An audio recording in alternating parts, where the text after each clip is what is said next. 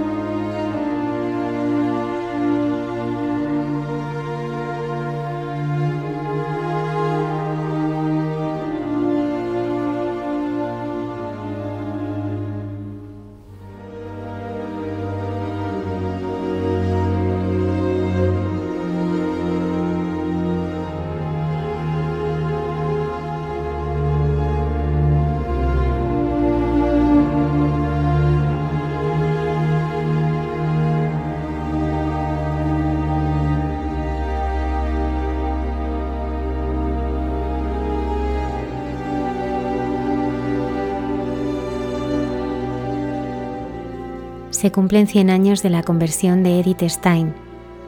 Esta noche tenemos de nuevo con nosotros a Milagros Muñoz Arranz, una de las grandes expertas en esta filósofa judía alemana. Ella nos va a ayudar a conocer cómo toda la vida de Edith es una permanente conversión que tiene como grandes etapas el paso de la increencia y búsqueda filosófica hasta ir encontrando la verdad, su decisión de bautizarse en la fe católica y en los años del ascenso de los nazis en Alemania, la profesión como carmelita descalza. Asesinada junto a su hermana en un campo de concentración, hoy la veneramos como patrona de Europa.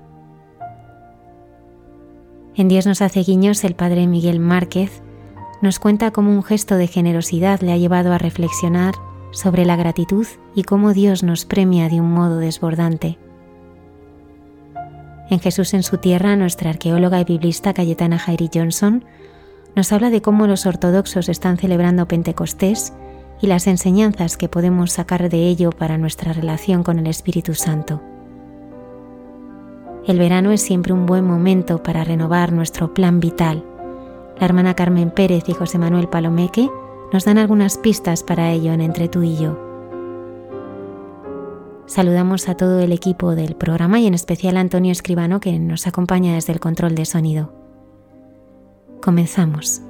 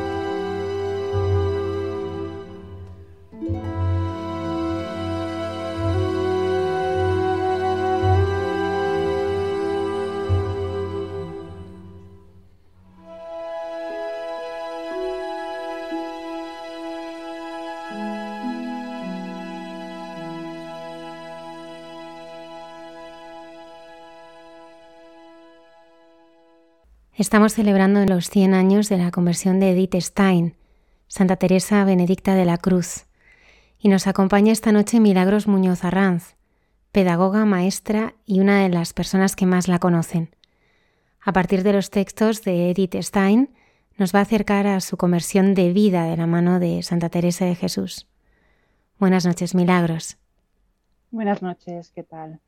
Bienvenida. Milagros, ¿por qué consideramos el mes de junio de 1921 la fecha de la conversión de Edith Stein? Sí, ella misma lo reconoce en sus textos, también los testimonios que, hay pues, de sus amigos, de sus amistades, y tenemos que recordar lo que ya hablamos en, en aquel primer encuentro que tuvimos en Radio María el año pasado, cuando hicimos un repaso de su vida, como en el año 21, en mayo de 1921, ella se acercó a casa de unos amigos suyos, una casa de campo en la zona de Alemania que se llama Bergsaber, donde se solían reunir varios filósofos pues en tiempo de descanso y a tiempo también de estudio. Ella fue allí de vacaciones y se llevó consigo el libro de la vida de Santa Teresa de Jesús, que unos días antes le había regalado Anne Reina, la viuda de, Reina, le había regalado un libro y ella escogió la vida de Santa Teresa de Jesús porque, muy atraída por, por ella, por esta figura, lo llevó para, para aquella casa de campo y, bueno, para poderlo dejar allí en aquella biblioteca, porque cada filósofo que iba solía dejar un libro para ampliar la biblioteca de la casa. Y estando una noche de junio en aquella casa, ella sola leyó el libro de la vida de Santa Teresa de Jesús y en esa misma noche lo leyó todo seguido, en la misma noche. Al terminar el libro, dijo, por fin terminó mi búsqueda de la verdad. Con ello, pues queremos eh, entender que que lo que quiso decir no es que de repente tuvo una conversión como San Pablo que se cayó del caballo en un momento, sino que después de un tiempo de búsqueda, que yo creo que es lo que queremos acercar esta noche a los oyentes, después de ese tiempo de búsqueda, ¿dónde estaba la verdad? Cuando cerró el libro, dijo eso, por fin se terminó mi búsqueda de la verdad, porque en el catolicismo yo encuentro que está la verdad de la persona, quiénes somos, a dónde vamos, y es Cristo la figura final. Por eso se considera eh, en el mes de junio ese centenario de su conversión. ¿Quién era Edith Stein? Bueno, a Edith Stein la conocemos como Edith Stein antes de entrar en el monasterio del Carmelo y una vez que se hace carmelita, veremos cuándo, pasa a llamarse Teresa Benedicta de la Cruz. Edith Stein nace en una familia judía el día 12 de octubre de 1891 su padre era mm, Siegfried, Stein y su madre August Korant. Los dos eran judíos, tenían un negocio de madera y vivían en la antigua, antiguamente Alemania, actualmente es Polonia, y por este negocio tuvieron que cambiar de ciudad varias veces hasta que finalmente establecieron en Breslau, donde nació Edith Stein. Cuando en 1893 apenas tenía dos años Edith Stein, su padre, en un viaje de negocios, tuvo que cambiar de ciudad, tuvo, se desplazó caminando, tuvo un golpe de calor y murió de una insolación. Para eso Edith Stein, bueno, para toda la familia fue un golpe muy duro, porque se quedó sin padre en apenas dos años. Y el recuerdo que guarda de su padre es cuando su madre la tenía en brazos, se despedía de, su padre que se iba a este viaje de negocios y nunca más le volvió a ver.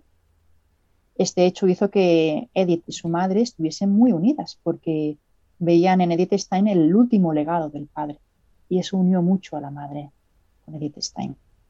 La madre es una mujer de carácter firme y a pesar de ser mujer, finales del siglo XIX, ella dijo que mujer y viuda daba igual, ella sacaba el negocio adelante.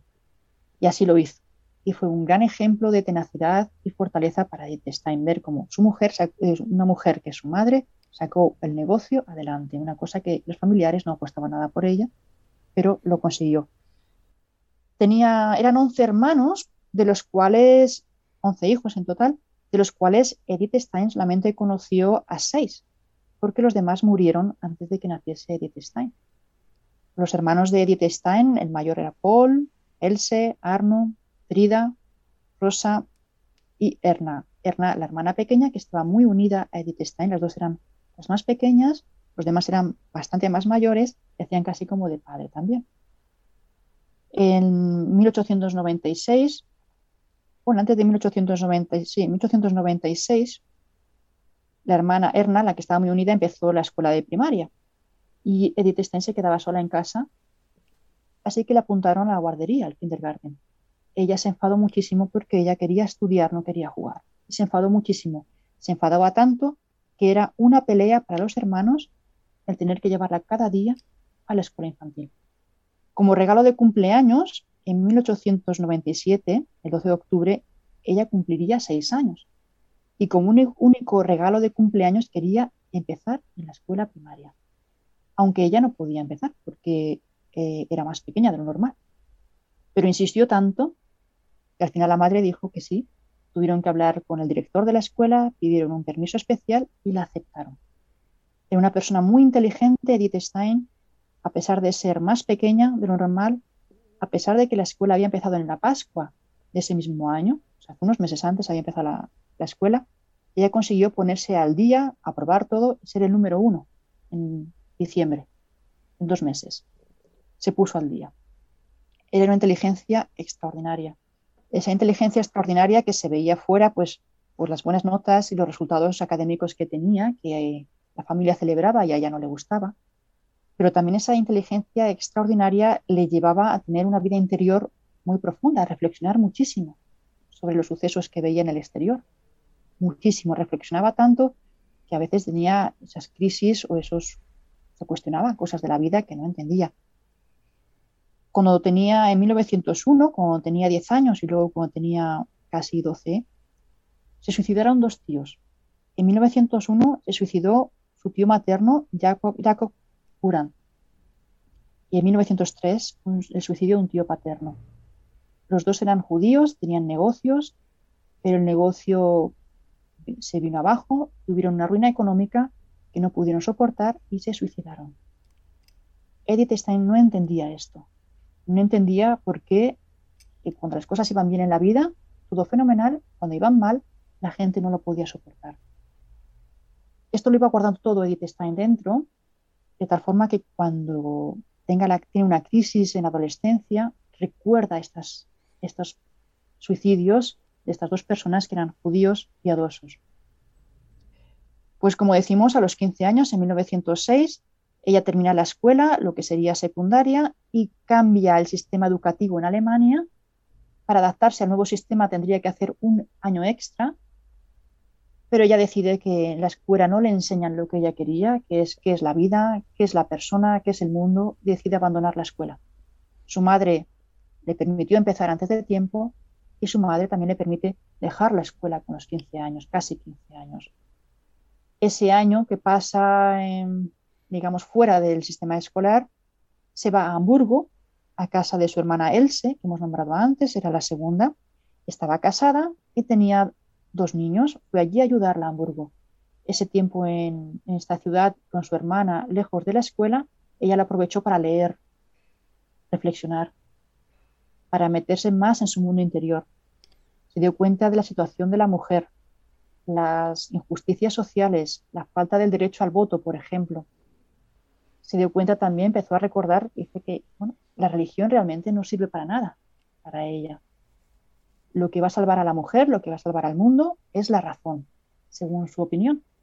Y como ella misma afirma, decide voluntariamente abandonar la oración y ampararse en la sola razón, en esa incredulidad radical, en ese, digamos, arrogancia racional donde se ampara, en sus propias fuerzas. Veremos después cómo ella, a pesar de ampararse en sus propias fuerzas, Dios actúa. Y actuaba en ella, aunque lo vio mucho tiempo después, ¿no? Esas señales de la providencia de Dios. Ese año que pasó en Hamburgo, como he dicho, cambió mucho su, vida, su forma de ver el mundo, pero unos meses después se dio cuenta que si realmente quería cambiar el mundo, tenía que volver a los estudios. Y en 1907, en septiembre, Decidió retomarlos, se preparó por libre para hacer la prueba de acceso al bachillerato que aprobó, por supuesto, y desde 1908 a 1911 estudió bachillerato, que superó con grandes notas, y en 1911 entró en la Universidad de Breslau. Allí estuvo dos años, del 11 al 13, estudiando psicología, filosofía e historia. Todo elegido porque ella quería saber de la persona, psicología, saber qué hace la persona en el mundo y cuál es nuestro papel en el mundo, historia, y entender cuál es el origen de las cosas, filosofía. Lo eligió a propósito esas asignaturas. Tuvo una vida activa en la universidad, mm, muy buenas notas, se metió en muchas asociaciones de pedagogía de la mujer, pero encontró que en la filosofía no encontraba las respuestas de qué es el hombre. Y en 1913 recibió, perdón, eh, en 1913 recibió una obra de Husserl, un filósofo de Gotinga, que estudiaba fenomenología y se dio cuenta que a lo mejor ahí podía encontrar en esos estudios de filosofía la respuesta de qué es la persona, qué pasa en la conciencia de la persona, porque la fenomenología estudia los hechos de la conciencia. Así que decidió cambiar de universidad. Desde 1913 a 1915 estudió en la Universidad de Gotinga con Husserl y se especializó en fenomenología e historia. Terminó en 1915 y se hizo voluntaria de la Cruz Roja durante la Primera Guerra Mundial en un hospital para infecciones respiratorias. Cuando se acabó las infecciones respiratorias, fueron heridos de guerra los que tuvo que atender. Allí estuvo unos meses y tuvo experiencia de lo que sería el buen samaritano, como ella reconoce. En 1916, una vez que deja de ser voluntaria, el 3 de agosto a las 6 de la tarde defiende su tesis doctoral sobre la empatía en Friburgo y obtiene esa suma un laude como, como nota. Es la primera mujer doctora en filosofía en Alemania. Desde 1916 a 1918 trabaja como asistente de Husserl en la Universidad de Friburgo, pero en febrero de 1918 decide dejar este puesto de trabajo para dedicarse a un trabajo personal y presentarse a cátedra. Prepara estudios sobre el Estado, el individuo y la comunidad. Intenta acceder a cátedra en varias ocasiones, pero se lo deniegan por ser mujer y por ser judía. En 1918 se afilia como miembro fundador a un partido democrático alemán, al DDP, para defender el voto femenino y sobre todo para enseñar a las mujeres en qué consiste este derecho al voto, porque era una novedad. Como no puede acceder a cátedra, se dedica a dar clases particulares en la casa familiar de, Breslau. Allí está durante, varios años, hasta que en junio de 1921 se va a, una casa en Bergsaber, en una casa de una amiga suya. Allí leyó el, libro de la vida de Santa Teresa de Jesús y decide entrar o hacerse em, cristiana católica. Decide entrar en la Iglesia Católica. Llevaba ya varios años, como veremos después, con distintas muestras de, Dios, distintas, distintas, distintas, experiencias de Dios y, y finalmente en 1921 decide entrar en el catolicismo, no en el protestantismo u otras religiones. Encuentra que allí está la verdad. Desde 1921, en 1922 recibe el bautismo, la confirmación y la comunión. En 1923 hasta 1931 trabaja como maestra de literatura en el Colegio de Santa Magdalena de la ciudad de Espira, en Alemania, y desde 1926 a 1933, al mismo tiempo, da muchas conferencias sobre la mujer y sobre educación, además de seguir con sus estudios y trabajos de filosofía. Desde 1932 a 1933 trabaja en el Instituto de Pedagogía Científica de Münster, hasta que en 1933 se publican las leyes antisemitas que prohíben a los judíos ejercer una actividad pública. En el colegio le recomiendan esperar a que se mejor la situación y se aclare, pero ella decide abandonarlo todo y entrar en el convento de, eh, de Colonia como carmelita, algo que ella deseaba desde su conversión en 1921.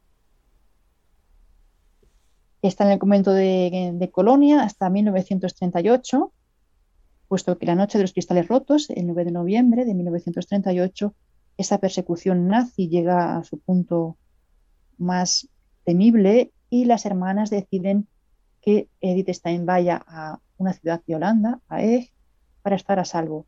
Ella accede no por ella misma, sino porque no quiere hacer daño a las hermanas ni ponerlas en peligro. Y el 31 de diciembre de 1938 huye desde Colonia hasta Holanda, hasta él. En 1938, desde 1938 hasta 1942, estará en este convento de Holanda. Allí parece que está todo bien, que hay tranquilidad. Lo que pasa que mm, estalla la Segunda Guerra Mundial. Los nazis invaden Holanda y comienzan a hacer también los trámites desde Holanda para que Edith Stein vaya a Suiza a refugiarse. Desde que comienzan los trámites hasta que llega el visto bueno, porque al final llega el visto bueno para irse a Suiza, pues Edith Stein sufre la persecución nazi, es deportada y no puede huir a Suiza, no le da tiempo a huir a Suiza. En 1942, en agosto, el 3 de agosto, el 2 de agosto, perdón, es eh, arrestada y deportada a Auschwitz, donde muere el 9 de agosto. A veces hablamos de la conversión como un momento puntual, pero ¿en qué sentido podemos hablar de una conversión constante en la vida de Edith? Si hacemos una lectura de toda su autobiografía, de las cartas, incluso de textos de filosofía y, teológicos, podemos descubrir cómo ella, cuando eh, va dejando huellas de la providencia que Dios va haciendo en su vida, esa búsqueda de la que yo hablaba antes, que no solamente fue aquella noche de junio del 21, sino que incluso desde su adolescencia o desde la niñez podemos decir, Dios se hace presente en su vida. Recordamos también que cuando ya tenía 15 años tuvo una crisis, dejó la escuela, dejó también la fe. Ella nació en una familia judía, donde su madre pues era muy piadosa y, Edith Stein la acompañaba a todos los oficios. Sin embargo, en esa crisis de los 15 años que ella terminó la escuela, dejó de estudiar, se alejó porque en la escuela no le enseñaban lo que ella quería, que era saber la verdad del mundo y el mundo, comprender a la persona. Y en la escuela no nos lo enseñaban y se fue a casa de su hermana a Hamburgo durante un año. Aquello fue un tiempo donde abandonó la fe. Sin embargo, aunque ella abandonase la fe, aunque ella no creyese en Dios, se puede resumir en una frase. Aunque ella no creyese en Dios, Dios sí que creía en ella. Y, se deja, y eso se deja ver. Y ese Dios creía en ella posibilita que tuviese un camino de conversión durante toda su vida hasta su muerte, hasta su muerte.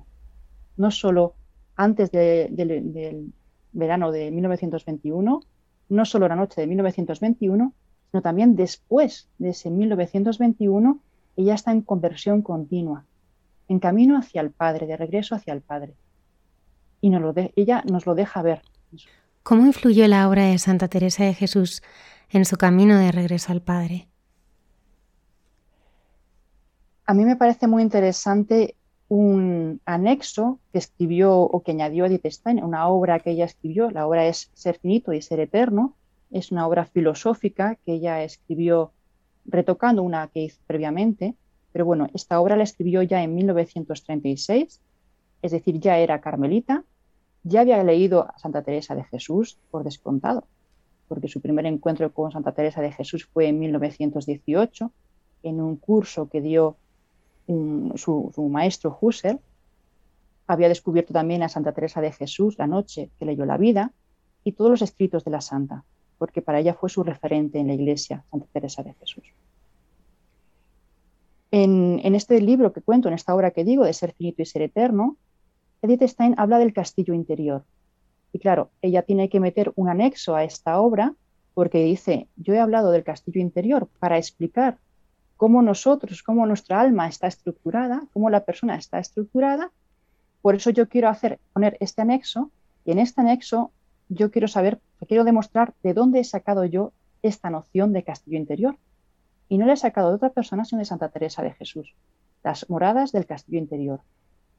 Es un anexo donde de una manera maravillosa, como es Edith Stein, consigue sintetizar lo que son las siete moradas del castillo interior de Santa Teresa de Jesús, las sintetiza de una manera magnífica, magnífica, ¿no? Y en esta síntesis se puede ver el camino de conversión del que yo hablaba, que es un camino de vida, no es un camino de un momento solamente, sino es un camino de conversión de vida, está resumido en esta obra del Castillo Interior de Santa Teresa de Jesús, que ella realiza, esta reflexión que ella realiza sobre esta obra. Es muy interesante porque Santa Teresa de Jesús eh, utiliza una metáfora, que es la metáfora del gusano de seda, en, en el libro de las moradas. Quien lo haya leído recordará esa metáfora, como dice Santa Teresa de Jesús, que nosotros, nuestra vida espiritual es como ese gusano de seda que va tejiendo un capullo de seda, se va metiendo para él quedarse dentro, morir y salir después como una mariposa. Ese morir es morir al mundo, quedándonos, eh, rodeándonos de la vida de Cristo y saldremos después como mariposas una vez que ya vivimos con Cristo y en Cristo.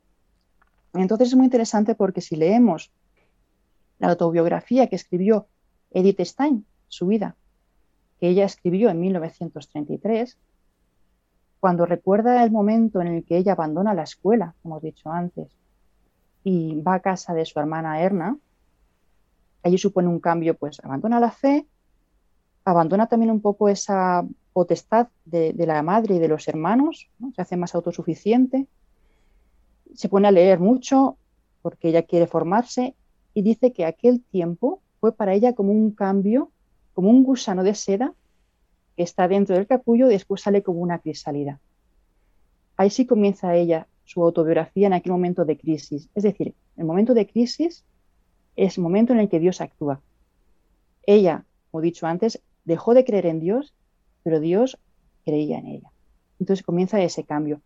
Si leemos estas moradas de Santa Teresa de Jesús de forma muy sintética, bueno, el, resumen que hace Edith Stein, podemos encontrar situaciones paralelas en la vida de Edith Stein que ella nos dice y que nos, y que nos puede dar una pista de en qué momento se encontraba ella respecto a Dios, en qué momento se encontraba, por ejemplo, Edith Stein en la infancia, siendo judía, cómo estaba de cerca o de lejos de Dios, cómo Dios actuaba en ella. Entonces es muy interesante hacer esa lectura paralela de, las moradas de, Santa Teresa de Jesús explicadas por Edith Stein y la vida de Edith Stein explicada por ella misma, ¿no? porque encontramos esas huellas. Es muy interesante.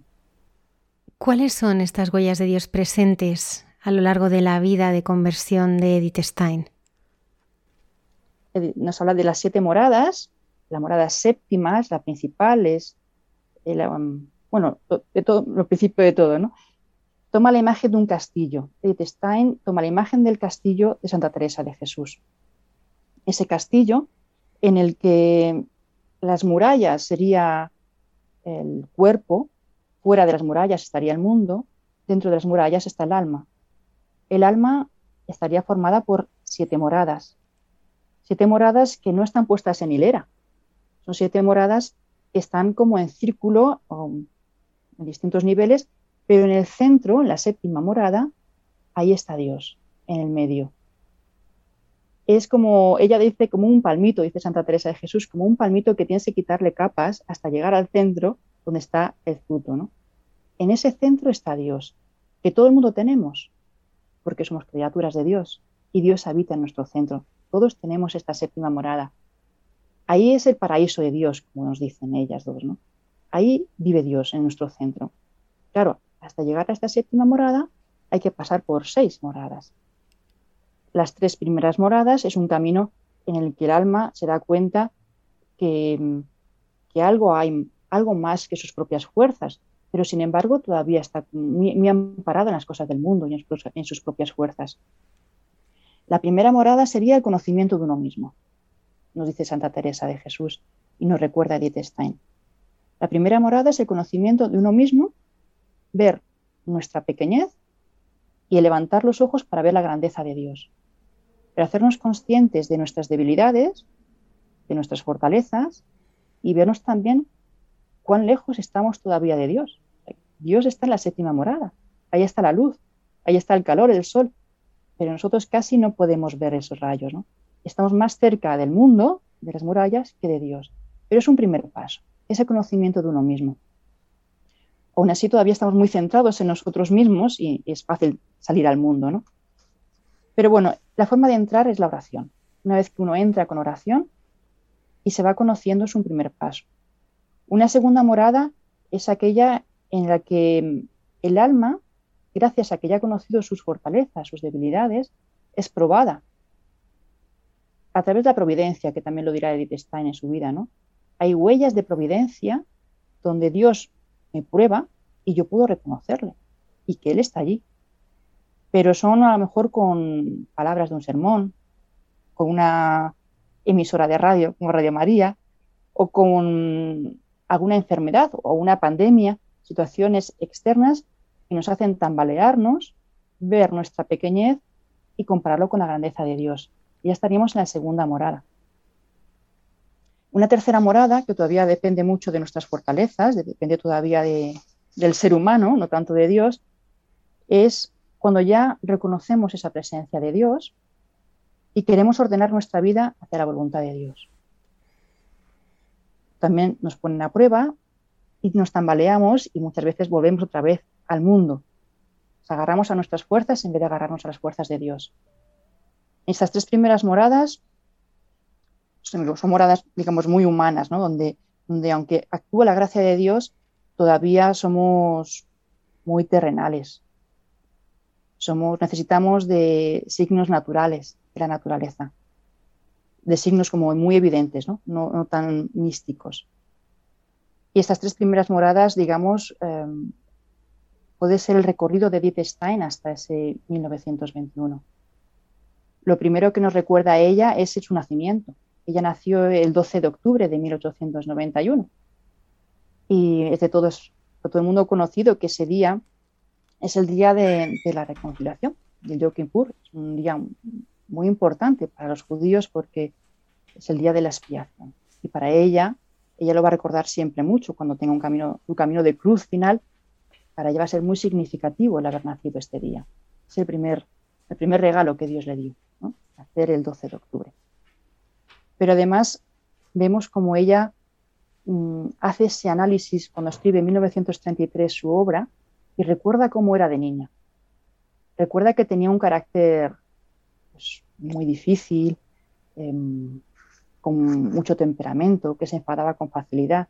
También era muy hermética. Y se define como, eh, bueno, a ella la identificaban como si fuese, em, bueno, tu hermano le llamó Minina, le puso el, apodo de Minina, pero así como su hermana Erna era transparente, ella era muy hermética, era muy misteriosa. Y le decían que era como un libro de los siete sellos. Y así lo recuerda también y así se define ella. Pero dentro de ese carácter tan fuerte, era consciente de que, siendo muy pequeña, que dentro de sí estaba obrando un cambio, estaba desarrollándose un cambio en su, en su carácter. De tal forma que esas explosiones de, enfado que tenía muchas veces empezaron a suavizarse. En ese momento no, no entendía el por qué. Dice, yo no sé por qué pasaba, de dónde venía esta fuerza, pero es verdad que este cambio empezó a obrarse en mí. En ella también era una cosa, era muy sensible durante muy, cuando era pequeña, era muy sensible a mm, las situaciones externas que había, por ejemplo, de personas que estaban bebidas, los borrachos. Ella no podía con esas personas, los jóvenes que habían bebido, no podía con ellos porque decía que perdían la dignidad. Y eso a ella le afectaba mucho cuando veía personas así o personas que perdían los nervios. Le afectaba muchísimo. En todo este proceso interno, porque ella empezaba a tener vida interior con siete años, una vida interior muy rica, muy rica, dice que, leo literalmente porque es muy bonito lo que dice, el primer cambio de importancia se operó en mí cuando tenía unos siete años. No sabría decir si fue motivado por una causa externa o algo interno, pero comenzó a prevalecer en mí la razón. Las explosiones coléricas fueron ya muy raras, alcanzando pronto un autodominio, de tal modo que casi sin lucha podía mantener una paz armónica.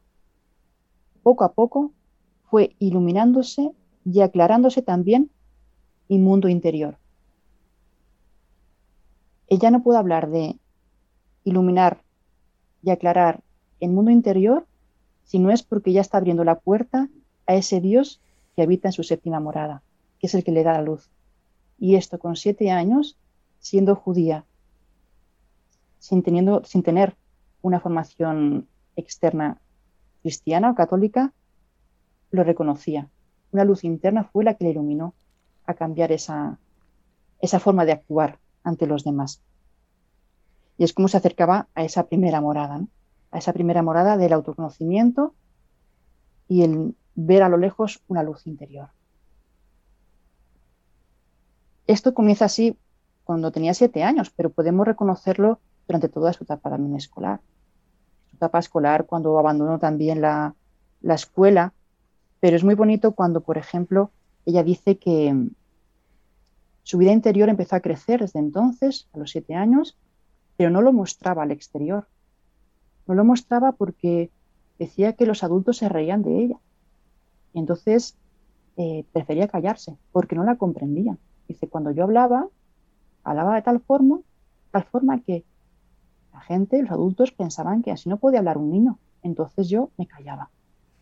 Y a veces cuando, porque es que a mí me tachaban de lista y me tachaban también de cosas como un poco, era un poco prepotente y tenían razón también ellos, ¿no?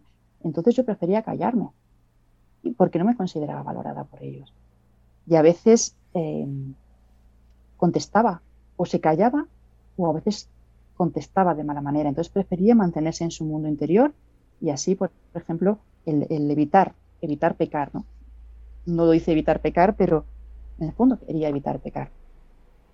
Es muy, me parece sorprendente también, muy bonito, porque en su autobiografía cuenta como cuando era pequeña estaba con sus primos y había un familiar que cuando se acercaba a ella, dice, yo ya sabía lo que me iba a decir, porque siempre me decía lo mismo.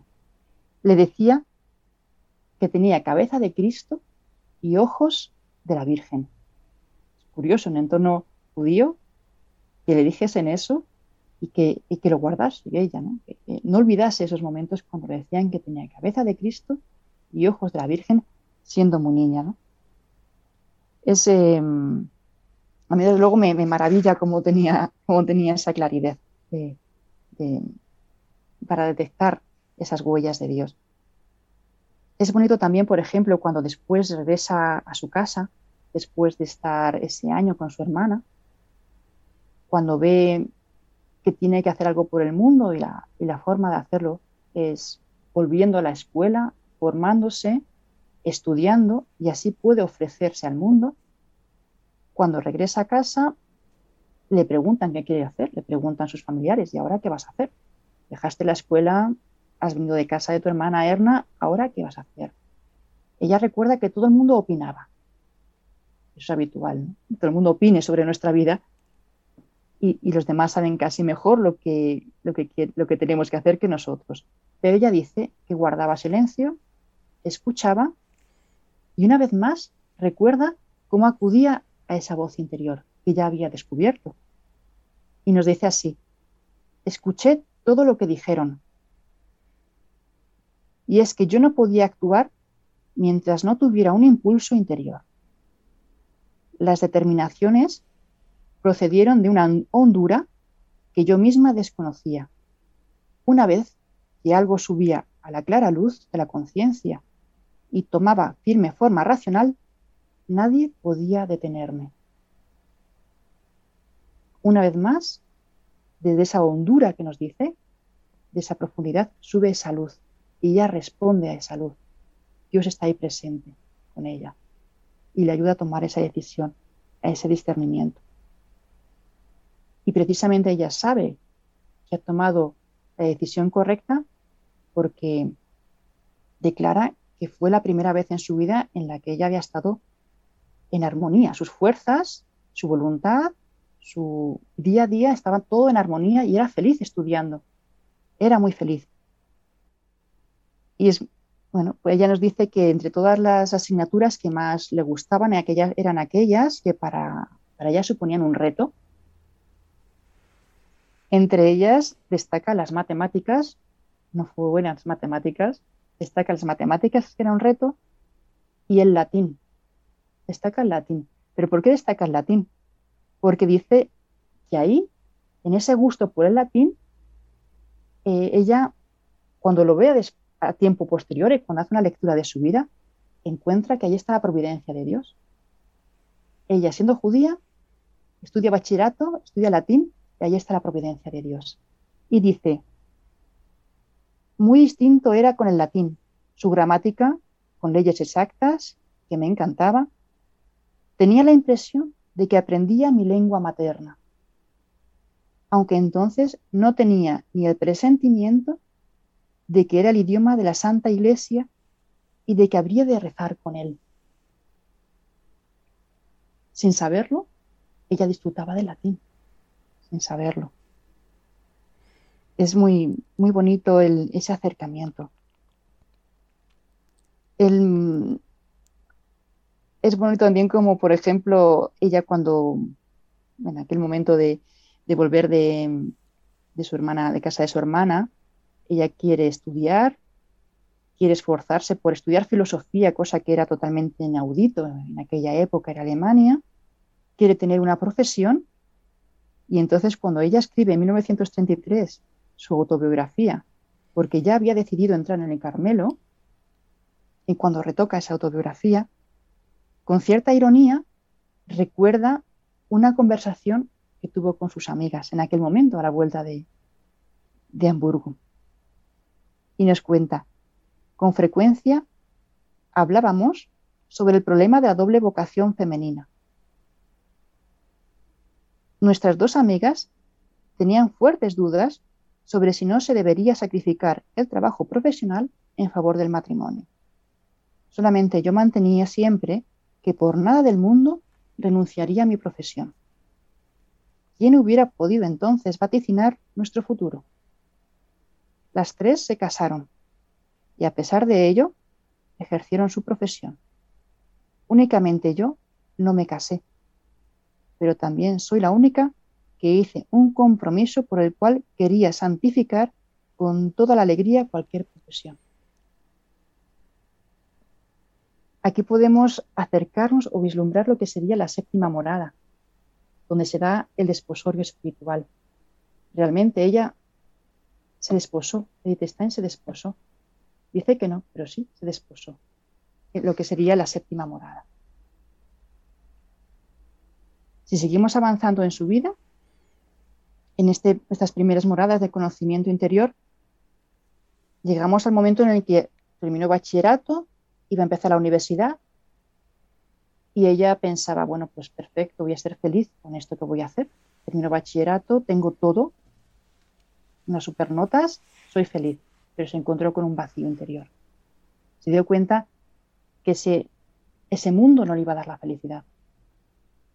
Dios vino su ayuda otra vez. Y entonces esa angustia que de repente sintió porque por muy buenas notas que tenía, eso no lo había llenado por dentro, vino Dios y le llenó. ¿Con qué? Con la respuesta de su vida. ¿Para qué estás en este mundo? Para ofrecerte. Y por eso dice, estamos en este mundo para servir a la humanidad. Así lo dice ella. Y eso le consiguió llenar, de, llenar y dar la paz interior. Porque comprendió está en este mundo para servir a la humanidad, no para conseguir las mejores notas o las mejores calificaciones, sino para mirar dentro, para entrar dentro de ese castillo interior y no quedarte por fuera dando vueltas, sino entrar dentro. Y ahí encontró ella la paz. Podemos seguir todavía encontrando muchas más huellas en este camino. Si a mí me, dejan, yo puedo estar aquí hablando porque hay muchas huellas que encontrar, ¿no?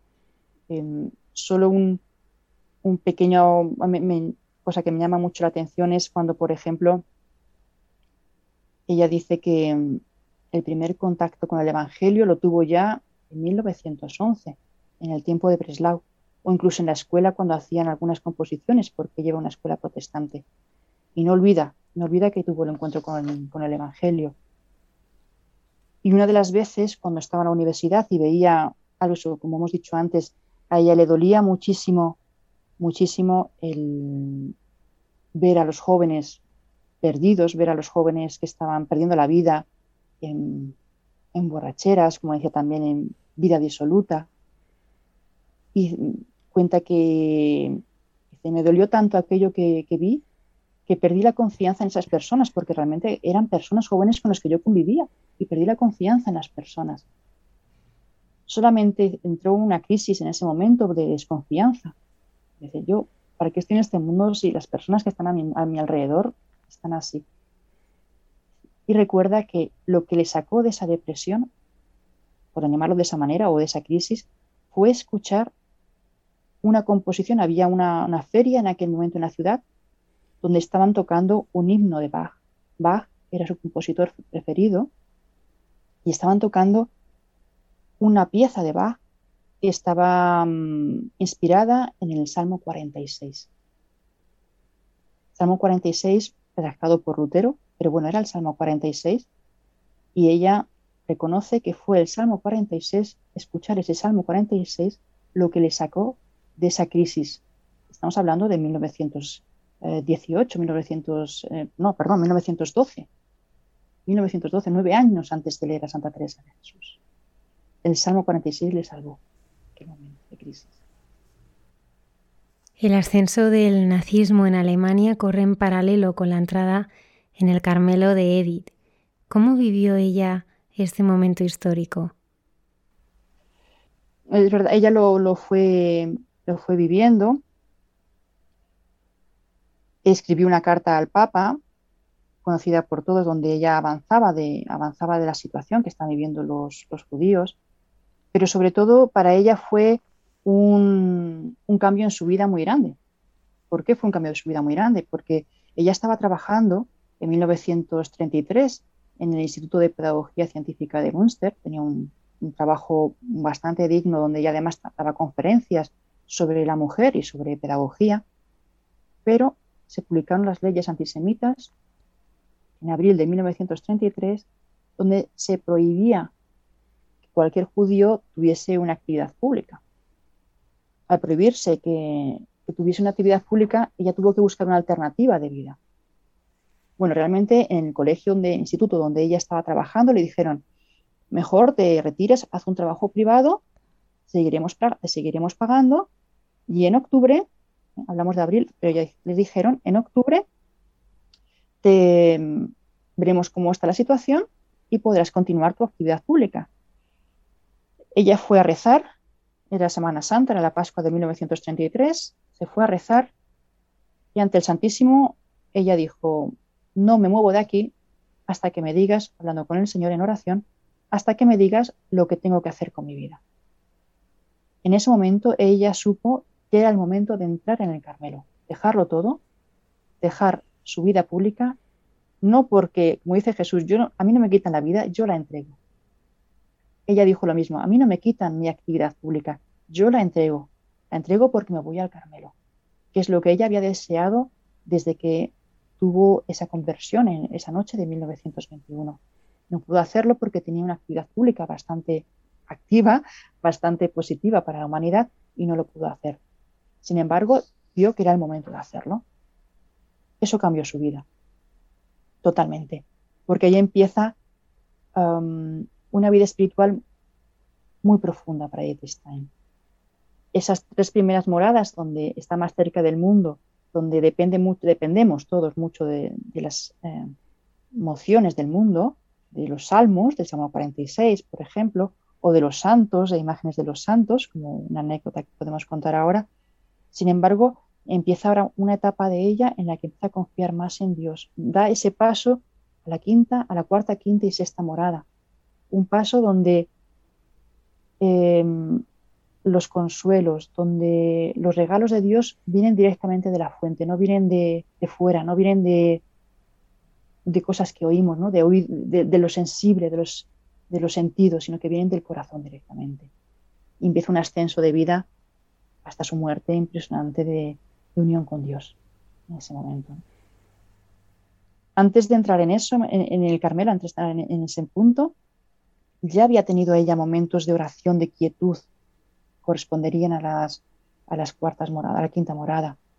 Esa oración de, quietud donde, perdón, a, las cuartas, a la cuarta morada, donde lo externo pasa desapercibido, donde los estímulos externos pasan desapercibidos y ella solamente se queda dentro de su mundo.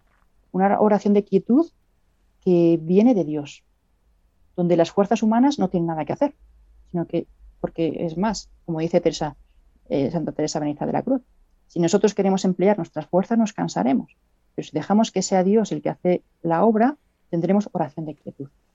Puedo compartir una anécdota que nos cuentan las hermanas de, de Espira, las dominicas de Espira, cuando allí vivió Edith Stein, y es que mm, Edith Stein pasaba muchas noches en la capilla y al día siguiente iba a trabajar porque era profesora. Una mañana, después de estar toda la noche en la capilla, una mañana una hermana la encuentra por el pasillo y le pregunta, doctora Stein, después de estar toda la noche en oración, sin dormir, va a ir a trabajar, a dar clase, está usted muy cansada. La respuesta de Stein fue muy simple.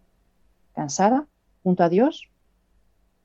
Dejó la pregunta ahí y se fue a trabajar, porque para ella no puede estar cansada si ha conseguido la oración de quietud, porque es Dios el que hace el trabajo y el alma solo descansa.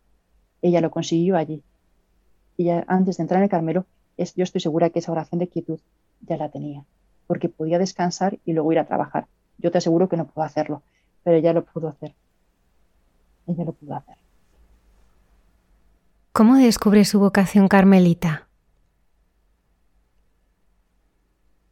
Yo creo que, ese mm, descubrimiento lo hace al verse reflejada o al ver reflejado en Santa Teresa de Jesús una madre espiritual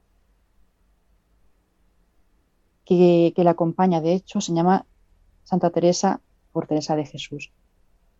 Si ella encuentra a su madre espiritual, ella quiere unirse a ella que unirse a los carmelitas. Tenía mucha relación también con, los benedictinos de la abadía de Boiron y los quería muchísimo, pero no podía ver reflejada su vida espiritual. Yo creo que todo este recorrido que hemos simplificado de su vida, donde Dios fue mostrándose en pequeñas huellas y ella fue creciendo en la fe, la respuesta se la dio Santa Teresa de Jesús.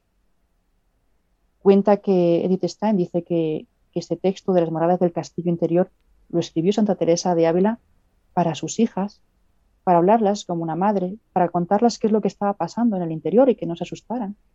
Y yo creo que ella se consideraba también una hija de Santa, Teresa de Jesús cuando escribió esto. Y entonces pudo encontrar, ella pudo encontrar la explicación de su vida, de lo que estaba pasando en su vida, en la obra de Santa Teresa de Jesús. Y la mejor forma entonces era de, acercarse a una madre es pues vivir cerca de la madre. Y por eso el Carmelo era el sitio para ella, era su sitio. Es bonito porque junto a Santa Teresa de Jesús, San Juan de, mm, de la Cruz es para ella, claro, el Padre. Para ella es el Padre espiritual. Y de hecho, si, vemos sus, mm, recordatorios, porque ella tiene sus recordatorios que se han publicado en volumen 28 en, alemán, aunque en España también, también están. Vemos el recordatorio pues, del cambio de, nombre, la entrada al Carmelo, la toma del velo negro, los votos perpetuos. Si leemos sus recordatorios, tiene siempre un recuerdo a San Juan de la Cruz. Podemos compartir, por ejemplo, el, los votos, por ejemplo, eh, lo que ella escribió en la profesión temporal, sus votos temporales, que ella decía, yo, hermana Teresa Benedicta de la Cruz, hago mi profesión de votos temporales por tres años y prometo obediencia, castidad y pobreza a Dios, nuestro Señor, a la siempre bienaventurada Virgen María del Monte Carmelo, al Superior General de la Orden de los Carmelitas Descalzos y a usted, Reverenda Madre Priora, así como su sucesora, de acuerdo con la regla original de la mencionada orden y nuestros estatutos.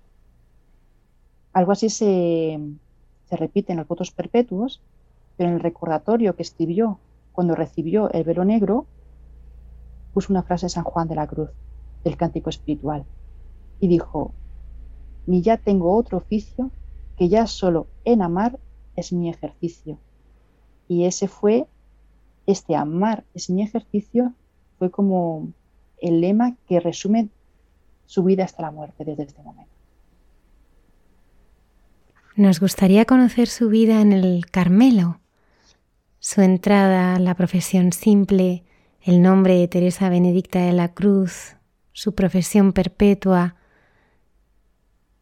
Sí, la, bueno, enseguida entró y quería cambiar el nombre. Le costó un poco, pero quería cambiar el nombre por Teresa Benedicta, Teresa por Santa Teresa Benedicta por el amor a los benedictinos también.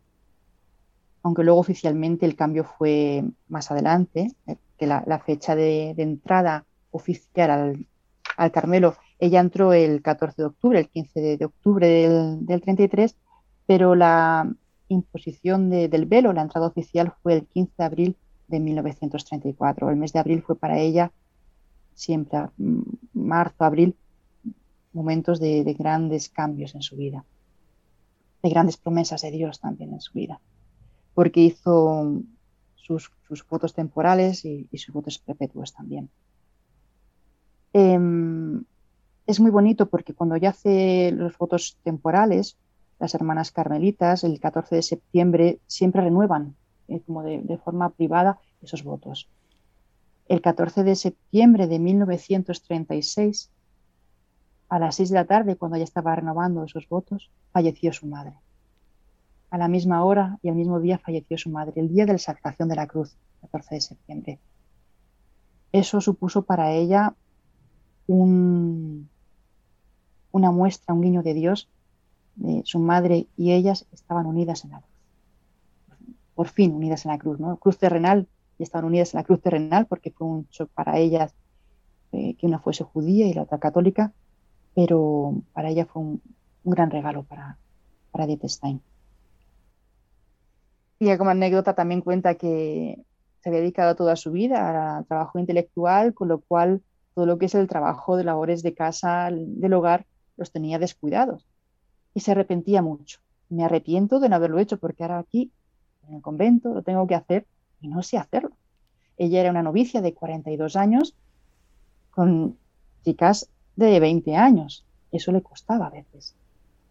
Aún así, jamás se, arrepintió de haber entrado, porque era el sitio donde tenía que estar. Ella lo sabía, era su sitio donde tenía que estar. Comprendía que era eh, entregarse a la vida, la vida eterna en la tierra. Comprendió que aquí estamos como peregrinos y que su forma de peregrinar en la tierra era desde el Carmelo. Y a pesar de las pruebas, ella lo tenía muy, muy seguro que era así.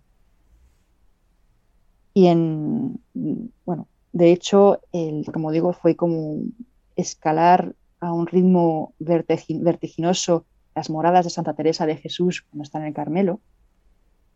En la morada quinta, esa oración de unión, que como yo cuento, creo que ya tuvo antes por la anécdota que he contado, ella, mm, una de las características de esta quinta morada es el deseo de ser perfectos, pero de ser perfectos para hacer la voluntad de Dios. O sea, ser perfectos es hacer la voluntad de Dios.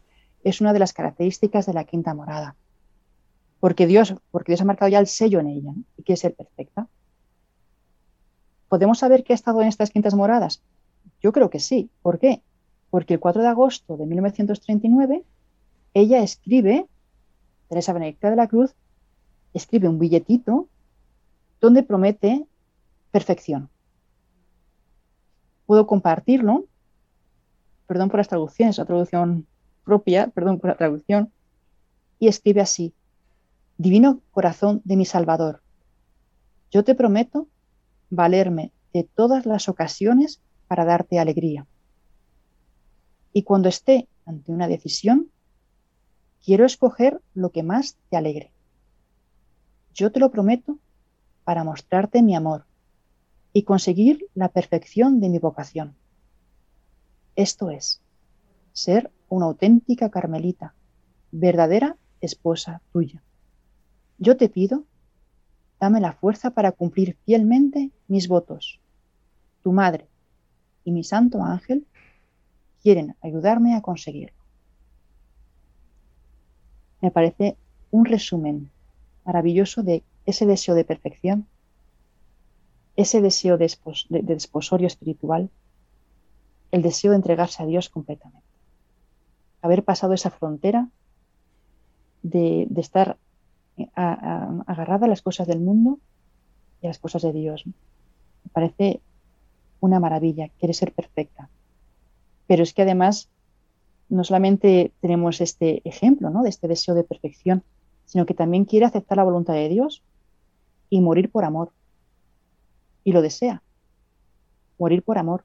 Morir por amor a su pueblo, morir por amor al prójimo y a Dios. Y entonces tenemos tres. Yo he escogido tres al menos, ¿no? Tres mm, testimonios de esto. Uno de ellos fue eh, un billetito que escribió el 26 de marzo de 1939.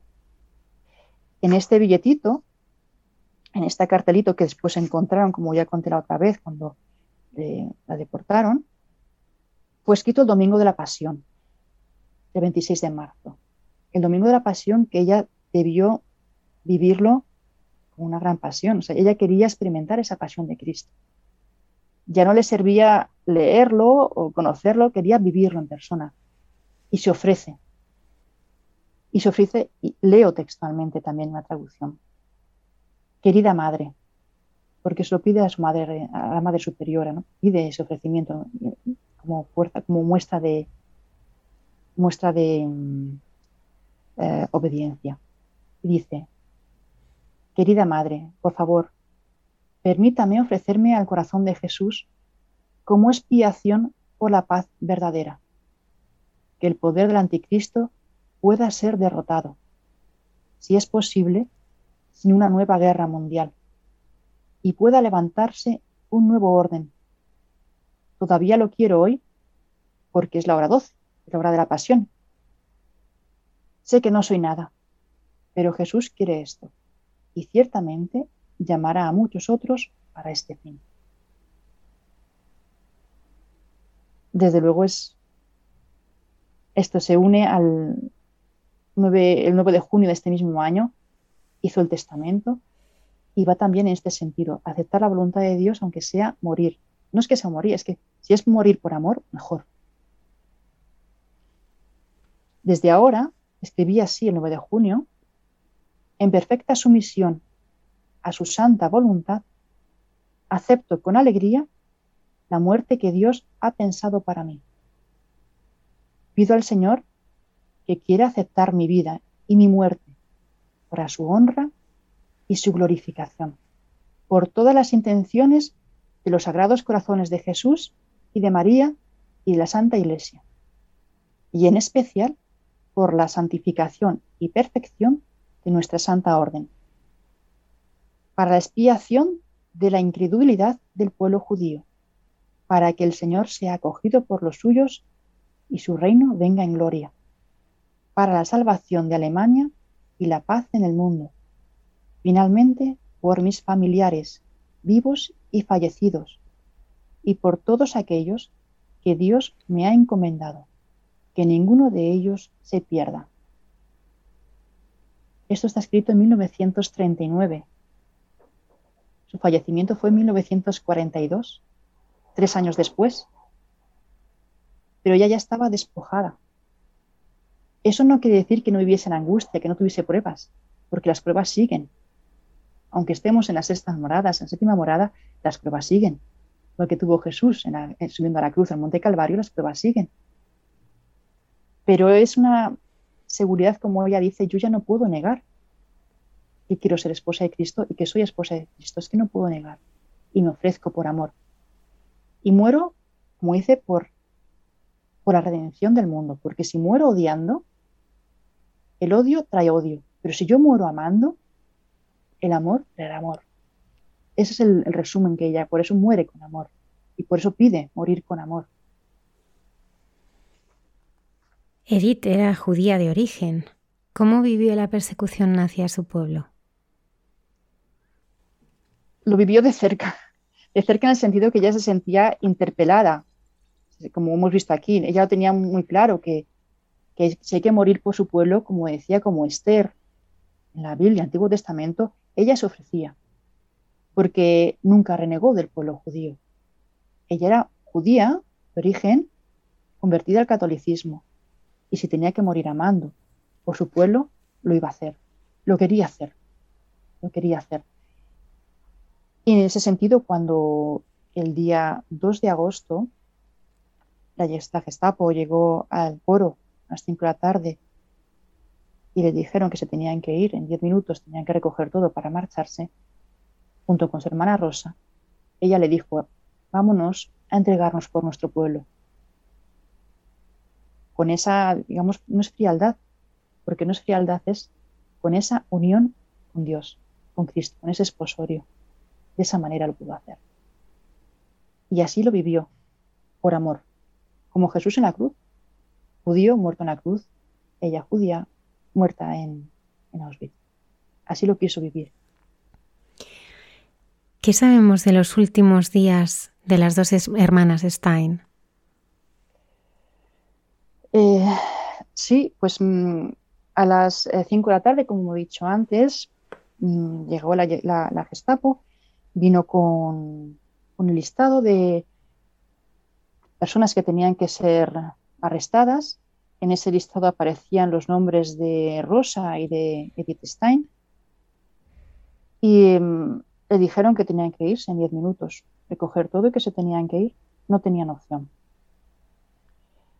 A partir de entonces comienza, digamos, un, periplo de, viaje. Primero van a un campo de concentración en Holanda, porque estaban en Holanda, y allí en ese campo de concentración están dos días, con una pequeña maleta que llevaron. Después pasaron a otro campo de concentración de Westerbork el 6 de agosto, Allí pudieron escribir a sus más allegados para que les llevasen unos enseres. Edith también pidió el para, para rezar. Ella tenía paz, por lo que podemos ver por testimonios de jefes de estación, por las personas que les llevaron los enseres, por supervivientes a ese tren que iba a Auschwitz. Ella iba vestida de carmelita, con lo cual no podía pasar desapercibida y decían que transmitía paz. Ella tenía paz y de hecho quería breviario porque realmente con la oración podía entrar ese castillo interior, mientras que fuera del castillo había ese horror. Ella sabía que con la oración podía entrar en su castillo interior. Ahí el anticristo no podía entrar y lo sabía y se refugió en esa oración, en esa paz interior que ella había conseguido.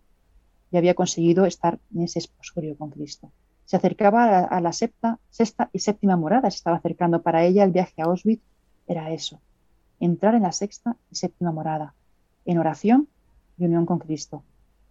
Cuentan que mientras que había madres desesperadas que no podían atender a los hijos, ella se hacía cargo de sus niños, porque sí transmitía paz. Ese tren realmente cuando llegan a Auschwitz las hermanas del, del Carmelo en Colonia y, en Holanda no sabían qué pasaba. Los más allegados sabían que se habían ido, que el día 6 de agosto les habían llevado unos enseres, pero poco más sabían. Supieron también que el día 6 de agosto pasaron por la estación cerca de Speyer porque Edith Stan lanzó un papelito a las hermanas de, de Spira, las dominicas, saludándolas, pero nada más desapareció, nadie sabía nada de ella. Fue solamente cuando terminó la, Segunda Guerra Mundial cuando pudieron empezar a recabar información. En Holanda se publica el listado de deportados y fallecidos. Allí se puede leer el nombre de Edith Stein, cuyo registro pone ¿no? 44074 Edith Stein fue deportada al campo de Auschwitz el día 9 de agosto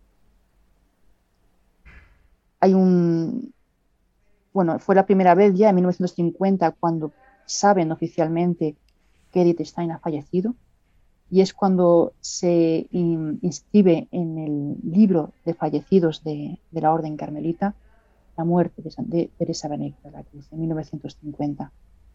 En 1962 En julio se hace una consulta a la Cruz Roja de Suiza para preguntar más detalles sobre la suerte de Stein, qué es lo que había pasado.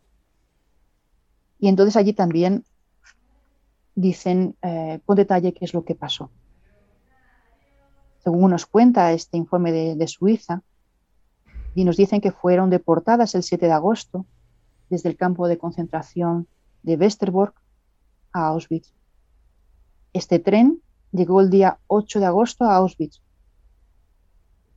De, los, eh, de las personas que iban en este tren, se sabe que había 987 judíos. De ellos había 510 hombres y chicos y 477 mujeres y jóvenes. Tras la selección, fueron enviados como presos al campo 315 hombres que recibieron unos registros, un número de identificación, y 149 mujeres que también fueron numeradas. Las 523 personas restantes fueron gaseadas directamente. En ellas estaba Edith Stein Rosenstein. Ni siquiera fueron registradas. El registro que se tiene es del listado de Holanda. Allí murieron directamente. Pero murió amando. Llegó a la séptima morada, yo estoy segura que murió a la séptima morada, porque ella ya tenía desde el año 39 estos testamentos de acepto la voluntad de Dios. Y así, pues, tiene así también, tiene clarísimo. Incluso el 27 de julio, unos días antes de ser arrestada, escribió la última postal que tenemos a la prima de una hermana, la hermana Añela. Y dice así, querida señorita Periñón, gracias de corazón por sus amables letras. Puesto que está usted informada sobre nosotras, solo necesito comunicar lo último. Suiza quiere abrirnos las puertas a mi hermana y a mí, pues el único convento de clausura de nuestra orden en aquel país quiere recibirme. Ambas casas se han comprometido de cara a la policía a mantenernos durante toda la vida. Pero está todavía la cuestión de si recibiremos aquí el permiso de salida. En cualquier caso, podría alargarse bastante. Si no llegase, no me entristecería, entristecería. No es ninguna pequeñez tener que abandonar por segunda vez una querida familia conventual, pero lo tomo como Dios disponga. Lo tenía clarísimo. Esto fue el 29 de julio de 1942. Cuatro días después fue arrestada. Ella lo tenía asumido. Lo que Dios quiera, como Dios quiera, cuando Dios quiera. ¿Por qué Santa Teresa Benedicta de la Cruz es patrona de Europa y qué nos dice para afrontar la situación actual? Eh, patrona de Europa porque desde luego es una mujer que, llega a la conciliación de, todos los aspectos de judíos, protestantes, católicos, ateos, desde sus estudios de fenomenología, ella se libra de los prejuicios, es una persona abierta, respetuosa, pero también firme con la fe. Cuando habla con, a los maestros católicos, les dice, está bien que escuchéis otras opciones, pero ser, críticos, pero escuchadlo, estar abiertos. Yo creo que es eh, una imagen de tolerancia religiosa, pero firmeza también de tolerancia humana, pero también con firmeza. Firmeza en el sentido de ser justos y ser astutos. ¿Qué nos puede decir al día de hoy? Ella recuerda cuando estalló la Primera Guerra Mundial en 1917, perdón, en 1914. Dice que ellos, como estudiantes, estaban felices porque pensaban que tenían todo solucionado, tenían todos los bienes a su mano, todo ordenado, la universidad, lo que querían hacer, lo que podían hacer, el ocio. Sin embargo, viene una crisis en Europa, una guerra, y todo se tambalea. Y ella lo escribe así. Estábamos tan seguros y de repente todo se tambalea. ¿Ahora qué hacemos? Eso está pasando hoy en día aquí. Está pasando con la pandemia. Estábamos todos los jóvenes y los no tan jóvenes, estábamos tan tranquilos y tan seguros de que todo estaba tan bien, de que teníamos todo, y de repente ahora se tambalea todo. ¿Qué pasa? ¿Qué hacemos ahora nosotros con la pandemia? Como ella dice, ella decía, se paran las clases, se paran los trenes, eh, no hay tiendas, no hay ocio, ¿qué hacemos ahora de repente? Entonces, leer a, ella, leer a Edith Stein, el, ver cómo ella respondió a esta situación, yo creo que nos puede ayudar muchísimo. Nos puede ayudar muchísimo porque es un ejemplo de cómo se adapta a la situación y siempre en favor del prójimo. No es quedarnos a mirarnos, eh, bueno, pues, ¿qué puedo hacer yo por mí y para mí? Sino en esta situación de crisis, ¿qué puedo hacer por el prójimo? Para que todos salgamos adelante. Porque ella tenía muy claro que todos somos responsables. Todos somos responsables de que todo salga adelante para bien. Y ella lo decía ya. Es una cosa que es un discurso que estamos viendo hoy en día, con mascarillas, con reuniones, con, muchas cosas para poder controlar la pandemia. Ella lo dijo en aquel momento de entreguerras. Todos somos responsables de todos. Milagros Muñoz, Arranz, pedagoga, maestra, mujer fascinada por la vida y obra de Edith Stein. Muchísimas gracias por habernos acompañado esta noche. Muchísimas gracias a vosotros por escuchar y simplemente recordar lo que habíamos eh, dicho al empezar de la vida de Edith Stein. Ella no creía en Dios cuando era joven, pero Dios sí que creyó en ella. Y es una llamada para todos nosotros, para mí. Puede que yo no crea en Dios, pero Dios sí que cree en mí. Muchas gracias.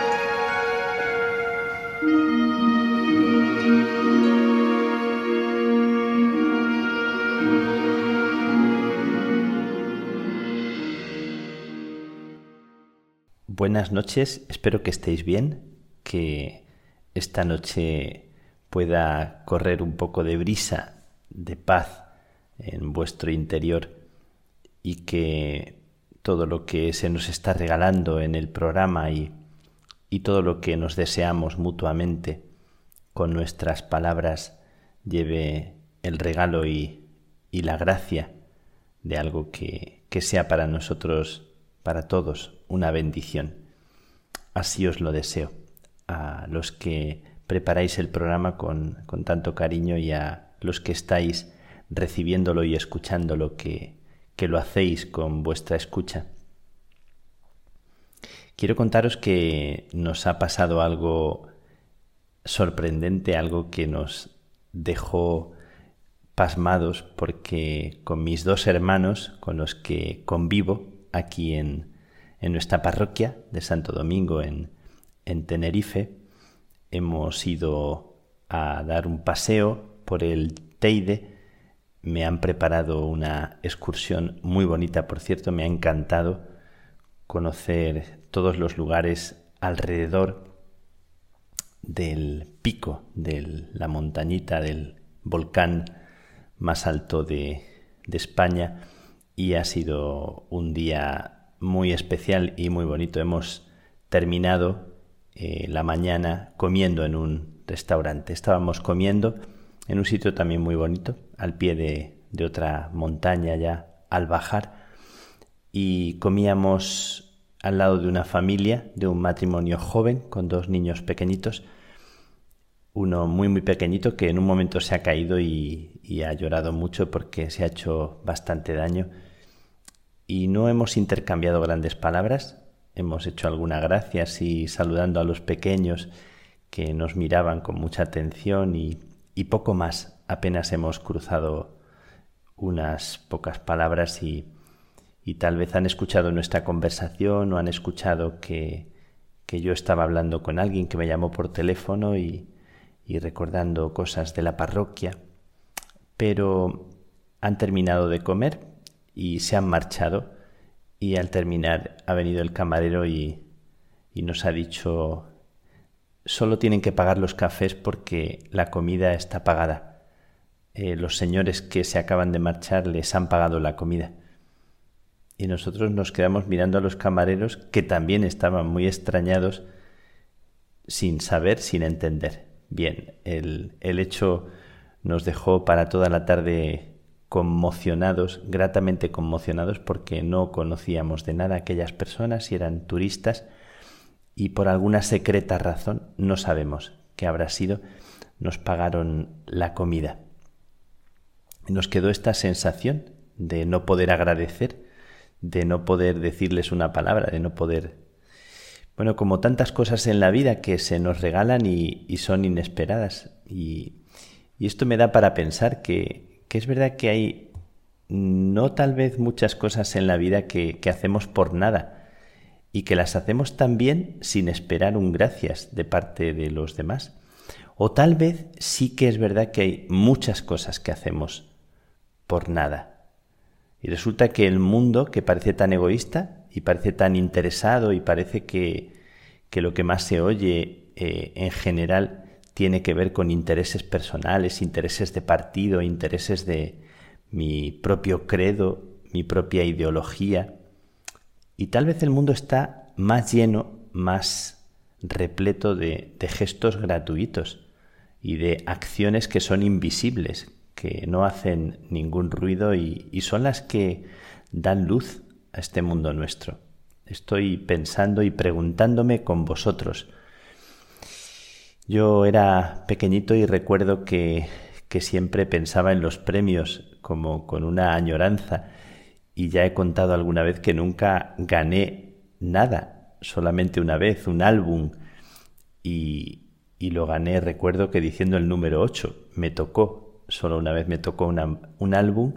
Y nunca rellené ningún álbum, eh, solamente uno. Solamente una vez tuve la paciencia de rellenar un álbum coleccionando las gomitas que venían dentro de las chapas de Coca-Cola. y lo que hacíamos como éramos tan pequeños era ir a la plaza, entrar en los bares y meternos entre la gente y buscar con auténtica fiebre las chapas de Coca-Cola. En aquella época en que en los bares cuando alguien tomaba una Coca-Cola eran de cristal y tiraban los camareros la chapa al suelo y nosotros perseguíamos esas chapas. Yo conseguí, eh, así como eh, maravillosamente, completar el álbum de los jugadores olímpicos y las disciplinas olímpicas. Era aquella época hace unos 45 años o un poco más, nada menos. Estaba absolutamente orgulloso de mi colección completa y compré el álbum y pegué cada gomita en su lugar. Y lo envié. Lo envié esperando los premios que prometían y los concursos, eh, con los ojos maravillados imaginando lo que podría suceder. Pero han pasado 45 años y no he recibido respuesta todavía de, de Coca-Cola. No he recibido el premio que yo esperaba recibir. Los premios más grandes que yo he recibido en la vida los he recibido sin esperarlos, sin imaginarlos. Mm, no sé si para evitar la frustración, esto es una broma, por supuesto, elegí una vida que no fuera pagada, que no fuera remunerada. Y voy a contar algo así que es un poco interno nuestro. A nosotros nos dan 50 euros para gastos al mes, para algún gasto, para algo que quieras comprarte. Y lo demás, cualquier otra necesidad que tengas, se pide y, y se solicita y, y no nos falta nada. Y si algo recibes, lo aportas al, a la caja común. Y esto es una manera de vivir que, que te haces a ella y te sientes bien. Te sientes bien porque no te falta nada de lo necesario. Yo creo que a las cosas a las que he empleado más horas y más tiempo en mi vida ha sido a escuchar. Lo saben mis amigos y lo sabe la gente que, que es algo que, que me constituye, que me, que me llena de gozo. Es una sensación muy agradable eh, emplear tiempo en escuchar a las personas y no recibir nada, no pedir nada, solo escuchar por el gozo de escuchar. Es verdad que sí que recibes mucho y sí que pides algo. Lo que recibes es lo que no pides y que realmente es una bendición para ti porque escuchar el corazón de las personas y dedicar tiempo sin otro afán, sin ningún interés, es realmente como una gracia, un sacramento, es algo muy, muy hermoso. Y sí que es verdad que sí pides algo, y lo que pides tiene que ver con lo que intuyes que a la persona le hace más falta. Y quisieras ser mediación con tu escucha de que la persona pueda alumbrar y pueda descubrírsele algo de lo que más falta le hace. Ayer entró una joven boliviana en, en la sacristía, estaba yo por así decir, de guardia, me tocaba la misa, abrir la iglesia, preparar todo y estar pendiente por si alguien se quería confesar o por si alguien venía a encargar una misa o cualquier cosa. Y la mujer estaba esperando tímida a la puerta hasta que me vio y, me dijo si podía pasar y quería encargar una misa. Cuando anoté el nombre, eh, ella me dijo que si había que pagar algo por la misa, que cuánto valía. Yo le dije que, que la misa no, no vale nada. Le di un sobrecito y que si quería echar algo, pues que lo echara, si quería echar un euro, como si no quería echar nada, que era simplemente una ofrenda, era como un gesto.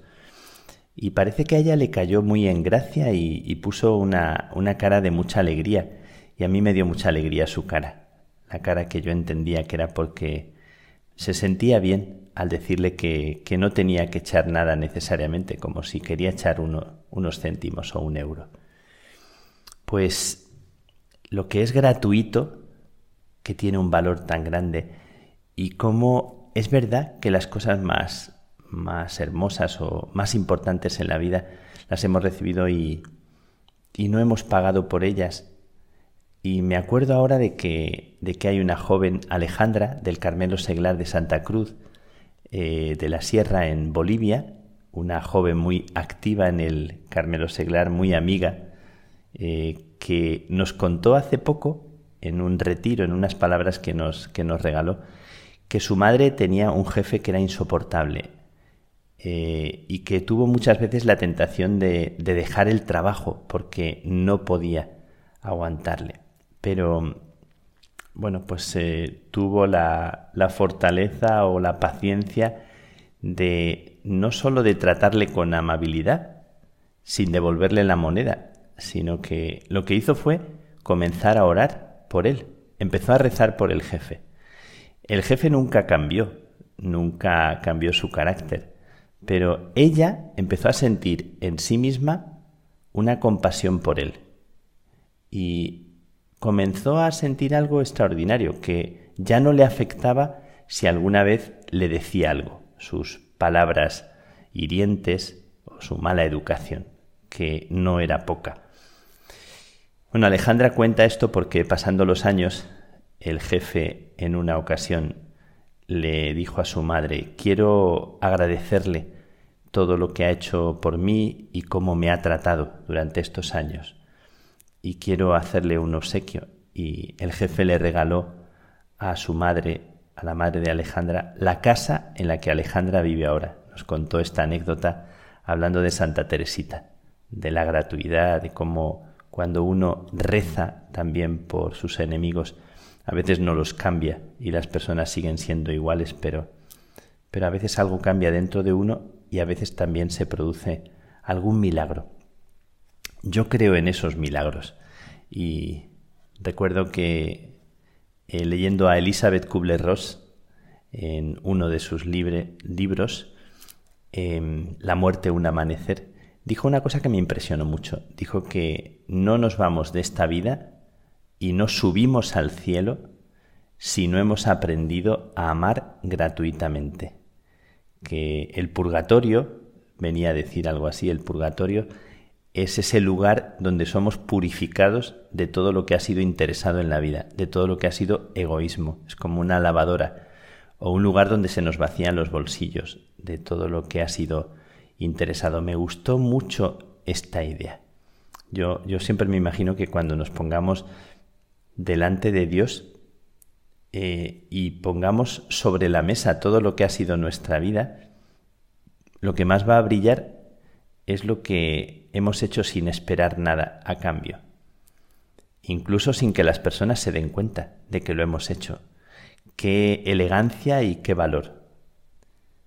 Hacer lo que no trae cuenta ni será agradecido, nos dijo una vez Julián Marías en una conferencia hace muchos años. Estos días he cumplido 31 años de mi primera misa y me dijo el Señor que hiciera todo sin pedir nada a cambio y que me aguardarían riquezas que no se caducan. Todos los días sería como una comida gratis y un banquete gratis en la que alguien ya ha pagado todo y ha pagado por mí. Y bueno, os tengo que decir que me sigue emocionando el, el deciros esto. Aquellos inicios, aquellas primeras misas y en la que yo decía al Señor, ojalá siempre sea como la primera vez. Eh, yo le digo al Señor, a ti todo honor y toda gloria. Ese momento en el que se elevan la copa y el cuerpo del Señor y se dice eso tan bonito, a ti todo honor y toda gloria. Y el Señor me dice, voy a estar contigo siempre, vamos a estar juntos siempre, pero déjame que yo lleve las riendas, déjate hacer, déjame hacer a mí, y no reniegues ni huyas de tu pobreza, que es el canal que yo necesito para hacer lo que yo quiero hacer y regalar. Así que siento que Él saldó mi deuda la deuda que yo tenía con los premios y con los álbumes y, y me está haciendo un álbum lleno de rostros, lleno de nombres, lleno de historias y sigo emocionado pensando qué es lo que viene después en la casilla, en el recuadro del cromo siguiente, porque ese cromo lo pone él. Todo está pagado y el premio ya lo he recibido. Y lo más valioso de todo se ha convertido en bendecir, ser bendición. Por nada desear al otro lo mejor, incluso al que te ha hecho daño, desearle que le pase lo mejor que le puede pasar, que se caiga del burro y que abra los ojos. que no se haga daño, pero que se le rompa lo malo que lleva dentro. Bendecir. Bendecir está siendo una de las cosas más hermosas en, en mi vida y me siento profundamente dichoso y tan premiado aún con las manos vacías precisamente por las manos vacías. Os deseo que el Señor sea vuestro premio y vuestra alegría y que en este momento, en este instante, también mi bendición, la que yo os deseo, sea una brisa de paz, un regalo que os vacíe los bolsillos de todo lo que no os deja respirar y sonreír en este momento, porque somos realmente afortunados. Que Dios os bendiga, que Dios te bendiga hoy y siempre.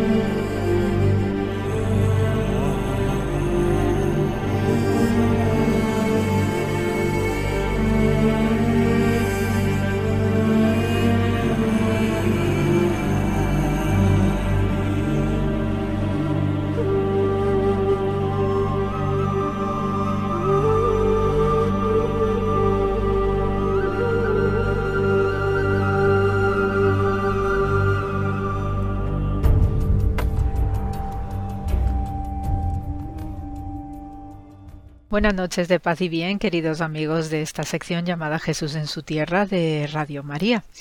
Y esta semana os voy a hablar un poquito de una celebración que se está dando estos días y que por este motivo, pues la ciudad de Jerusalén, en la parte ortodoxa, cristiana ortodoxa que yo conozco, pues están de una gran celebración en estos días, repito, y precisamente les está ahora, están ahora conmemorando el Pentecostés. ¿eh? Eh, este año 2021 pues ha dado la eh, curiosa circunstancia de que el calendario católico y el calendario ortodoxo pues no han coincidido no en fechas aproximadas, ¿no? Que suele ser pues una semana antes y otra semana después, ¿no? Por el tema calendarios que ellos utilizan, ¿no? Nosotros el calendario gregoriano y ellos el juliano.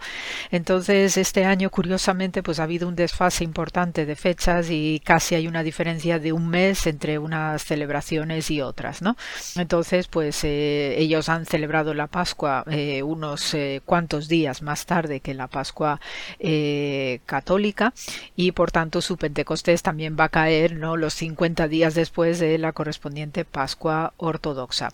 Por eso os decía ¿no? que ahora estos días en Jerusalén pues está dando la festiva circunstancia de este Pentecostés eh, celebrado al estilo ortodoxo y todos sus, eh, sus edificios, sus eh, callejuelas, etcétera, pues el ambiente y el ánimo pues también está muy alto. Y precisamente os voy a comentar alguna eh, circunstancia, alguna cosita no alrededor de esta fiesta del Pentecostés ortodoxo que tiene sus pequeñitas peculiaridades, ¿no? Entonces tienen la misma noción que os comentaba pues a propósito del Pentecostés católico, por el cual pues bueno concurre no la fiesta después de los 50 días de la Pascua, pues concurren ¿no? también esos aspectos de la tradición judía, de lo que es la celebración de Shavuot, y eh, ya os comenté en, programas anteriores, esta fiesta judía de Shavuot, la fiesta de las semanas, pues es precisamente cuando Moisés desciende ¿no? del Sinaí con las tablas de la ley y lo entrega al pueblo de Israel. ¿no? Entonces, eh, precisamente porque son unas fechas ¿no? entre lo que es la primavera y ahora que ha coincidido el inicio del verano, son fiestas que también están relacionadas con primicias, con la vegetación que está renaciendo de nuevo en la primavera y tanto, eh, en el antiguo calendario de Israel, esta fiesta de Shavuot, ¿no? del descenso del Sinaí, de Moisés y las tablas de la ley, pues coincide también con esta explosión de todo lo que está renaciendo con la primavera y se hacen ofrendas de tipo primicia para conmemorar estos aspectos, no uniendo las tablas de la ley con el aspecto eh, regenerador que tiene la creación. Entonces, en este sentido, también los ortodoxos, nuestros hermanos cristianos ortodoxos, pues tienen presente esta circunstancia, además de considerar el día o la celebración de Pentecostés que inició el, domingo pasado y que va a continuar todos estos días hasta el domingo siguiente. Y eh, es la gran celebración que ellos llaman del Espíritu Santo, ¿no? Es también en eh, su jerga suelen decir sobre Pentecostés que es el día de la Trinidad, porque efectivamente con este descenso de las lenguas de fuego, pues se confirma ya la presencia ¿no? y, la, y la estructura tripartita de, la, de lo sagrado, de lo divino, con el Padre, el Hijo y el Espíritu Santo. ¿no? Entonces ya se configura esta Trinidad y por eso se le llama así, ¿no? la fiesta también de la Trinidad. Eh, cositas y detalles curiosos ¿no? de esta celebración del Pentecostés ortodoxo es que em, eh, se exhibe o se suele exhibir en las iglesias el, eh, como icono de Santísima Trinidad precisamente el episodio de Abraham con los tres visitantes que podemos leer en el relato del Génesis. Entonces esa suele ser la, la imagen que suele presidir las iglesias ortodoxas porque se entiende que esos tres personajes, esos tres visitantes pues encarnan perfectamente lo que es este concepto de Trinidad que ya se anticipa en el Antiguo Testamento en este episodio de eh, Abraham. Y por tanto, por esta circunstancia, por esta asociación con eh, este episodio ¿no? de, de Abraham y los tres visitantes no sobrenaturales, pues existe una serie de costumbres o de prácticas alrededor de esta celebración y una de ellas es la de ponerse de rodillas. ¿eh? estas vísperas que se suele celebrar en el Pentecostés ortodoxo hay una, eh, una veneración que se suele hacer de rodillas, ¿no? se le llama la vísperas del arrodillado, ¿no? os estoy haciendo una traducción ¿no? de, de lo que he estado pues eso leyendo estos días sobre este Pentecostés. Entonces eh, se va haciendo una liturgia con este arrodillamiento y eh, se sigue la liturgia de San Juan Crisóstomo, eh, uno de los grandes ¿no? padres de la iglesia, ¿no? de era bizantina. Y eh, precisamente este arrodillado es muy importante, ¿no? no solamente por lo que significa de humildad y de sometimiento, ¿no? de recogimiento cuando se está produciendo este descenso ¿no? de las lenguas de fuego, que es lo que materializa o es la metáfora de este descenso del Espíritu Santo, sino que también encaja muy bien con lo que fue el comportamiento del patriarca Abraham cuando fue a recibir a esos tres visitantes que él no sabía quiénes eran, pero que por las normas de la hospitalidad típicamente próximo oriental y beduínica, no porque patriarca Abraham no deja de ser un beduino, un nómada, no con su tienda y con sus animales y su familia, pues la costumbre de la hospitalidad exigía ¿no? que se recibiera siempre al, extraño, al huésped de una manera sumamente exquisita. Y una de estas formas de manifestar ¿no? el respeto que se tiene a aquel que vas a albergar, a hospedar en tu casa, es poniéndose de rodillas, ¿no? Entonces eh, sabemos por relato bíblico, ¿no? Como Abraham pues eh, ve, ¿no? A lo lejos que van acercándose estos visitantes y él sale, ¿no? Unos cuantos metros de la puerta de su jaima, de su tienda y se postra, se pone de rodillas. Eh, claro, sin saber todavía quiénes eran esos personajes formidables, ¿no? El caso es que también desde el punto de vista oriental, eh, Sabemos que el ponerse de rodillas no solamente es un símbolo de respeto, de veneración, de cortesía, sino que también tiene que ver con los usos sacramentales del ponerse de rodillas, puesto que eh, sabemos por el hebreo, por la lengua hebrea, que eh, la raíz beraj, ¿no? esa es la forma verbal de bendición, y eh, precisamente su etimología consiste en, eh, en, el significado primario de ponerse de rodillas, porque cuando uno se ponía de rodillas también lo era para recibir una bendición. Por eso hay una asociación en la raíz verag de ponerse rodillas por un lado y recibir la bendición con la imposición de manos, tal como estableció la costumbre mosaica. En esta, estas formas ¿no? de bendición, pues la, no solamente la ejercían los eh, patriarcas en la ciclo patriarcal del Génesis, sino que era la forma también tradicional y consuetudinaria de todo el mundo eh, antiguo de eh, impartir una bendición específica, bien para el heredero, bien para algún uso también sacramental, sacerdotal especialmente, y por ello pues esta fiesta ¿no? del Pentecostés ortodoxo pues tiene una fuerte presencia ¿no? de esta costumbre de ponerse de rodillas puesto que esas lenguas que caen del cielo pues eh, son también esa bendición como si fueran las manos eh, ardientes de Dios que bendice a todos nosotros. Eh, es una fiesta también pues por su asociación con la primavera y todo lo que renace y todo lo que revive y resucita igualmente. Es costumbre entre los ortodoxos el celebrar su Pentecostés con vestimentas verdes o blancas, ¿no? que siempre son colores no asociados con la creación, la pureza de la naturaleza, y el sacerdote utiliza ¿no? vestimentas verdes desde el punto de vista litúrgico.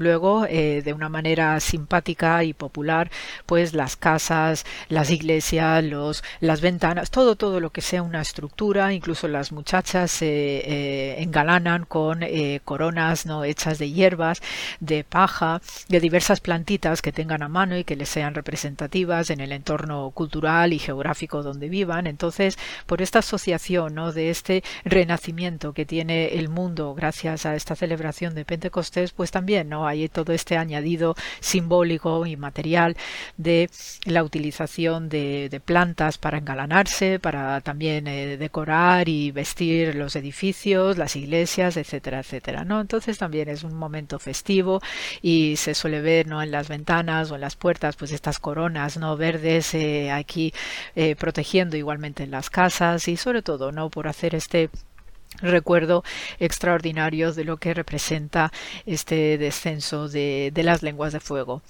Luego, de una manera también muy peculiar y muy particular que no tenemos en la tradición católica, se da la crismación. ¿eh? Fijaos, ¿eh? la crismación. Y entonces eh, esto está asociada, la, la, crismación está asociada a los misterios ¿no?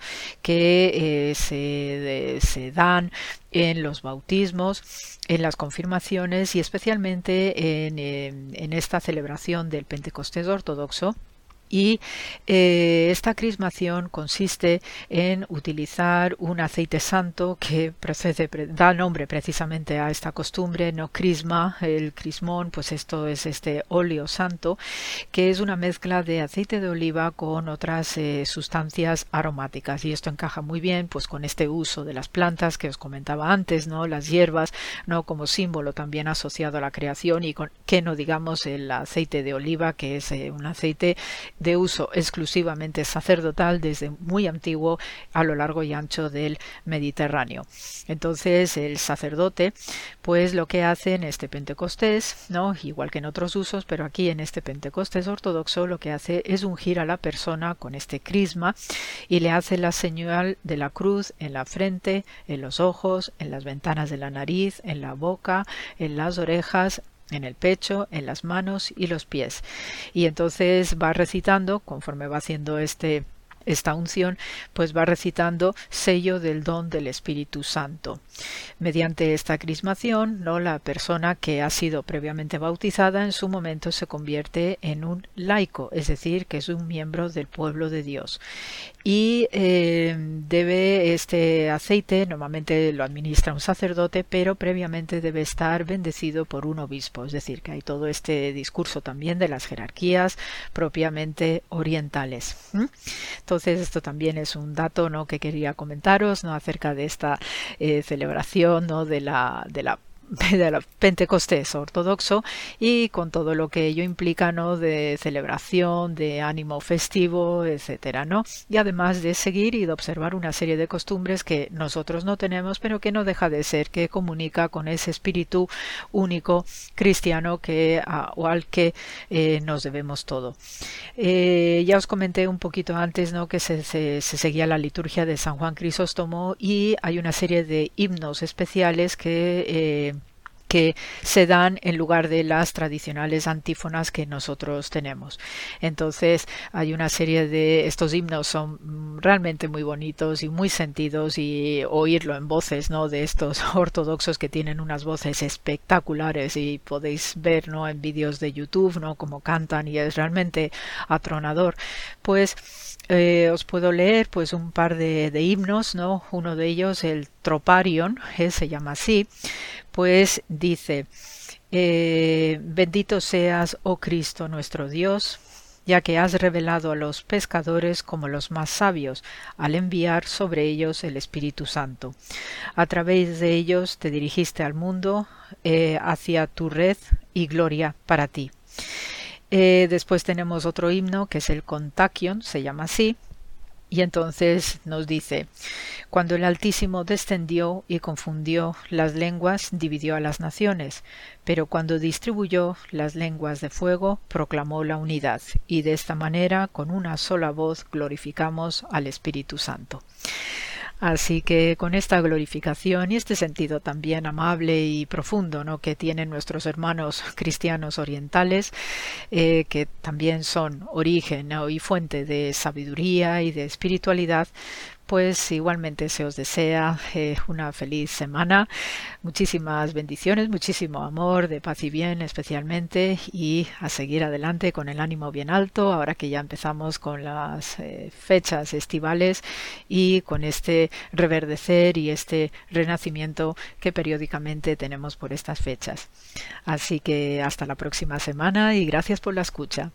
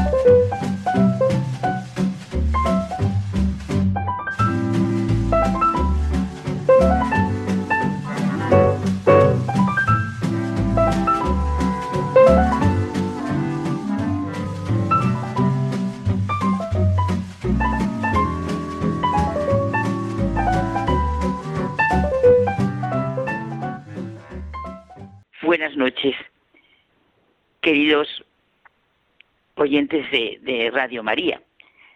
Pues hoy José Manuel y yo queremos hablar de nuestro plan vital. No, no, pero no piensen en, las vacaciones, ¿eh? ya verán, ya verán. Nuestro plan vital. Al fin y al cabo lo que les vamos a querer comentar nosotros es qué significan los sacramentos.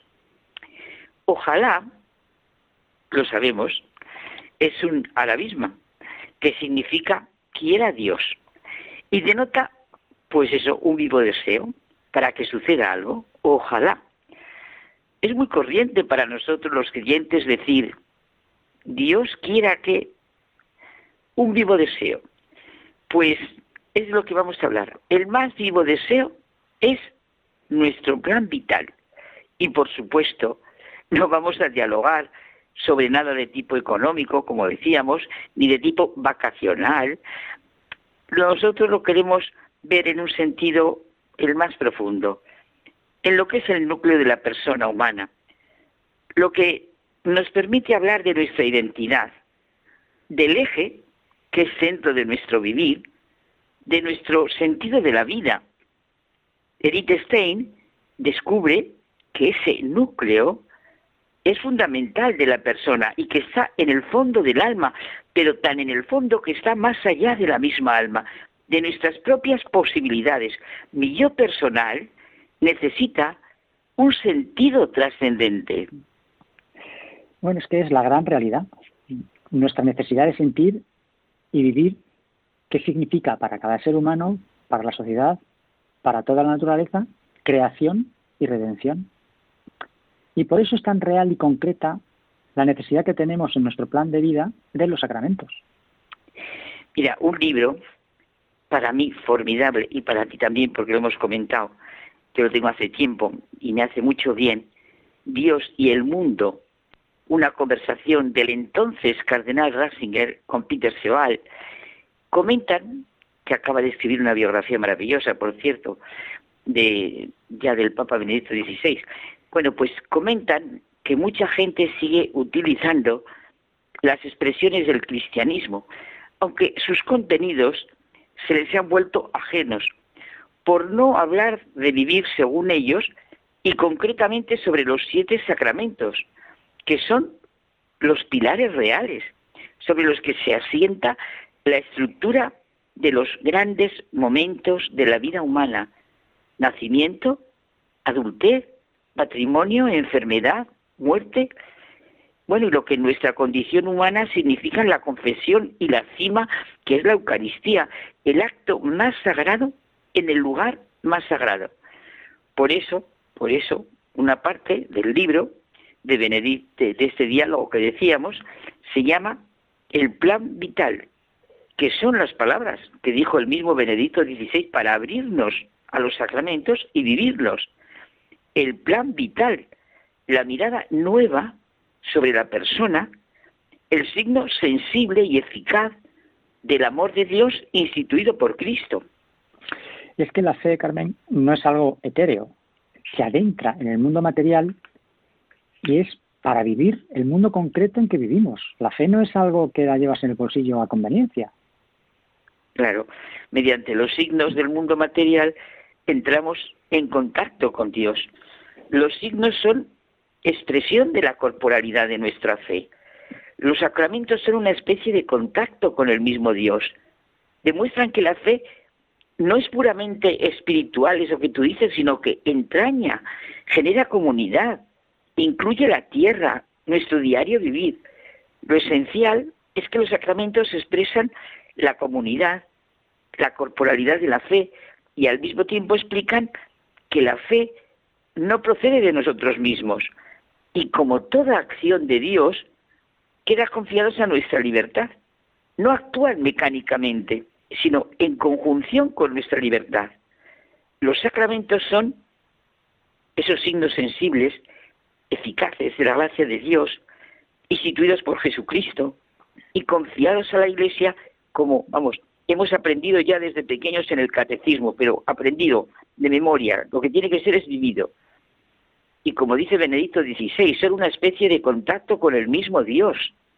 Demuestran lo que tú estabas diciendo, que la fe no es algo puramente espiritual, sino que entraña y genera comunicación, incluye toda nuestra vida, la tierra, la creación, por eso tú has necesitado decir creación, redención, todos los elementos, expresan la corporalidad de nuestra fe, que no procede de nosotros mismos, sino de la acción de Dios.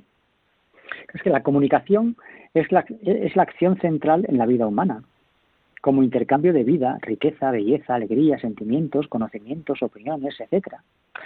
La sociedad humana es posible gracias a la comunicación. El hombre necesita comunicarse. Realmente todo comportamiento es comunicación. Y por eso la comunicación es una acción interaccional. Sus efectos dependen del que comunica y del que recibe, que también interpreta. Lo central del proceso es que tiene un efecto e influencia sobre la otra persona. El problema es lo que puede hacerse con la comunicación y sus medios, ¿verdad? claro. Oye, nuestro punto de mira hoy por eso es clarísimo. Abrirnos a la realidad de lo que son los sacramentos en lo que se nos comunica, lo más grande para el ser humano. Hemos sido creados para la más óptima comunicación. El Creador nos ha dotado de nuestro cuerpo, ojos, manos, boca, de todo lo necesario para llegar a lo esencial, que es el encuentro con Jesucristo y con el hermano. Nuestros brazos son los más indicados para abrazar al hermano, nuestras palmas desnudas para acariciar su rostro y nuestras bocas para sonreír. Lo importante es el amor sin pantalla ninguna, el amor que se predica en la proximidad, para la relación personal, la amistad, la cercanía, la mirada, la ayuda, la comprensión. Dios nos ha dado toda nuestra corporeidad. En ella reside el modo de nuestra comunicación. Y es que lo sobrenatural, como tú y yo nos gusta mucho repetir, no es ajeno a lo natural. Al contrario, es como su nombre indica, sobre lo natural. Claro que sí, como nos repetimos tú y yo esa convicción de Chesterton. Yo es que de verdad a diario, en la vida diaria, me hace un bien enorme. Quita lo sobrenatural y no queda lo natural, sino lo antinatural. Oye, por cierto, Monseñor Munilla también le gusta mucho esto, porque lo citó en su mensaje de Navidad ante lo que hace nuestra sociedad con la vida. Ahí está toda la plenitud, riqueza y el misterio de la encarnación, el milagro central del cristianismo, la más óptima comunicación. Los sacramentos nos hacen sentir lo que realmente es el modo de hacer de Cristo, su manera de comunicarse a la naturaleza humana que Dios creó y Él ha redimido el sentido de la persona, de la familia, de la vida, del nacimiento, la importancia que tiene hoy, Dios mío, de mi vida y de la muerte. En ello se nos comunica Dios, se nos comunica lo que hay de más grande en la sociedad, lo que la construye y salva. Vamos, se acabaría verdaderamente si viviera ni abortos, ni, ni, ni eutanasias, bueno, dejemos todo eso, pero ¿cómo acabaría todo eso? Pensemos en la materialidad a través de lo que se nos comunica la gracia. El agua del bautismo, la unción, la imposición de manos, la sagrada Eucaristía, la palabra en la confesión, los dones supremos de Dios, del Creador, del Padre, del Redentor, reclaman la mediación del matrimonio, la vida, que es lo más importante. Es un hecho real, por ejemplo, el sacramento, como el sacramento del matrimonio, es el que pone los fundamentos de la vida auténtica, personal y de la sociedad. La redención no es producto de nuestras reflexiones, es algo nuevo que no podemos inventar, sino recibir como la novedad producida por Dios y como Él quiere comunicárnosla. Los sacramentos no se limitan de ninguna manera a restaurar lo que ha sido destruido por el error humano, por el pecado, por el mal ejercicio de la libertad. Bueno, es que Dios no es un reparador de obras de arte. Dios no hace recomposturas, sino que cuando restaura, su plan lo lleva a una mayor perfección. Esa es la confesión. Es, verdad, José Manuel. precisamente con lo que tú acabas de decir de mayor perfección, cuántas veces nos repetimos lo que se nos recuerda cada año en la vigilia pascual.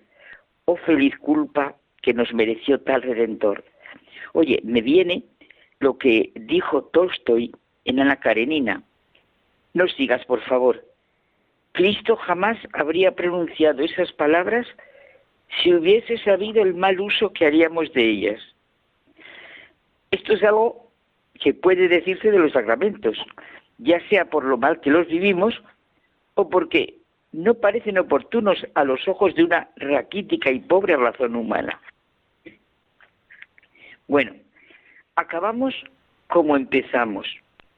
Ojalá, mejor, Dios quiera, y nosotros seamos responsables, que la celebración de nuestros siete sacramentos vividos sean una catequesis constante y una evangelización auténtica, un verdadero plan de vida, porque nos ponen en el camino de la vida a la que hemos sido llamados, que nos corresponde, que anhelamos, aunque no seamos conscientes de ello. Verdaderamente, ¿qué significan los sacramentos? Pues oye, cogiendo lo que dice Benedicto XVI, pues el plan vital, el renacer, la mirada nueva sobre la persona, los signos sensibles y eficaces del amor redentor de Dios instituidos por Jesucristo. Pues nos despedimos, ¿verdad, José Manuel? Deseando a todos, bueno, deseándonos a nosotros y deseando a todos que estas vacaciones sirvan para una verdadera reflexión sobre los sacramentos y que vivamos así los sacramentos como el verdadero plan vital. Buenas noches. Buenas noches.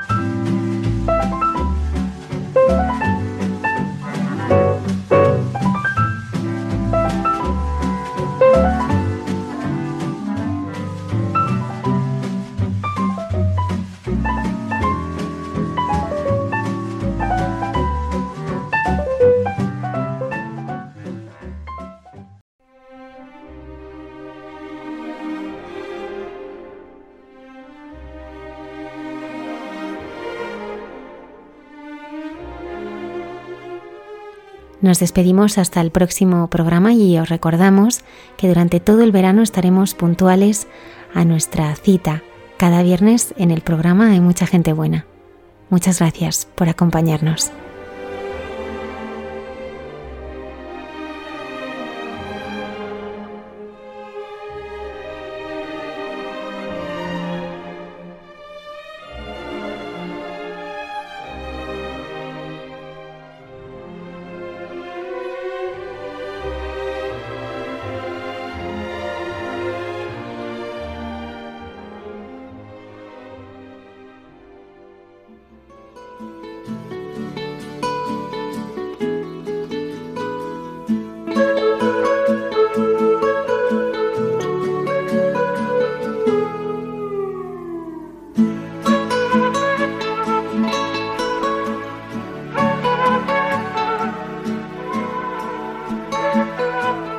Y así finaliza en Radio María. Hay mucha gente buena.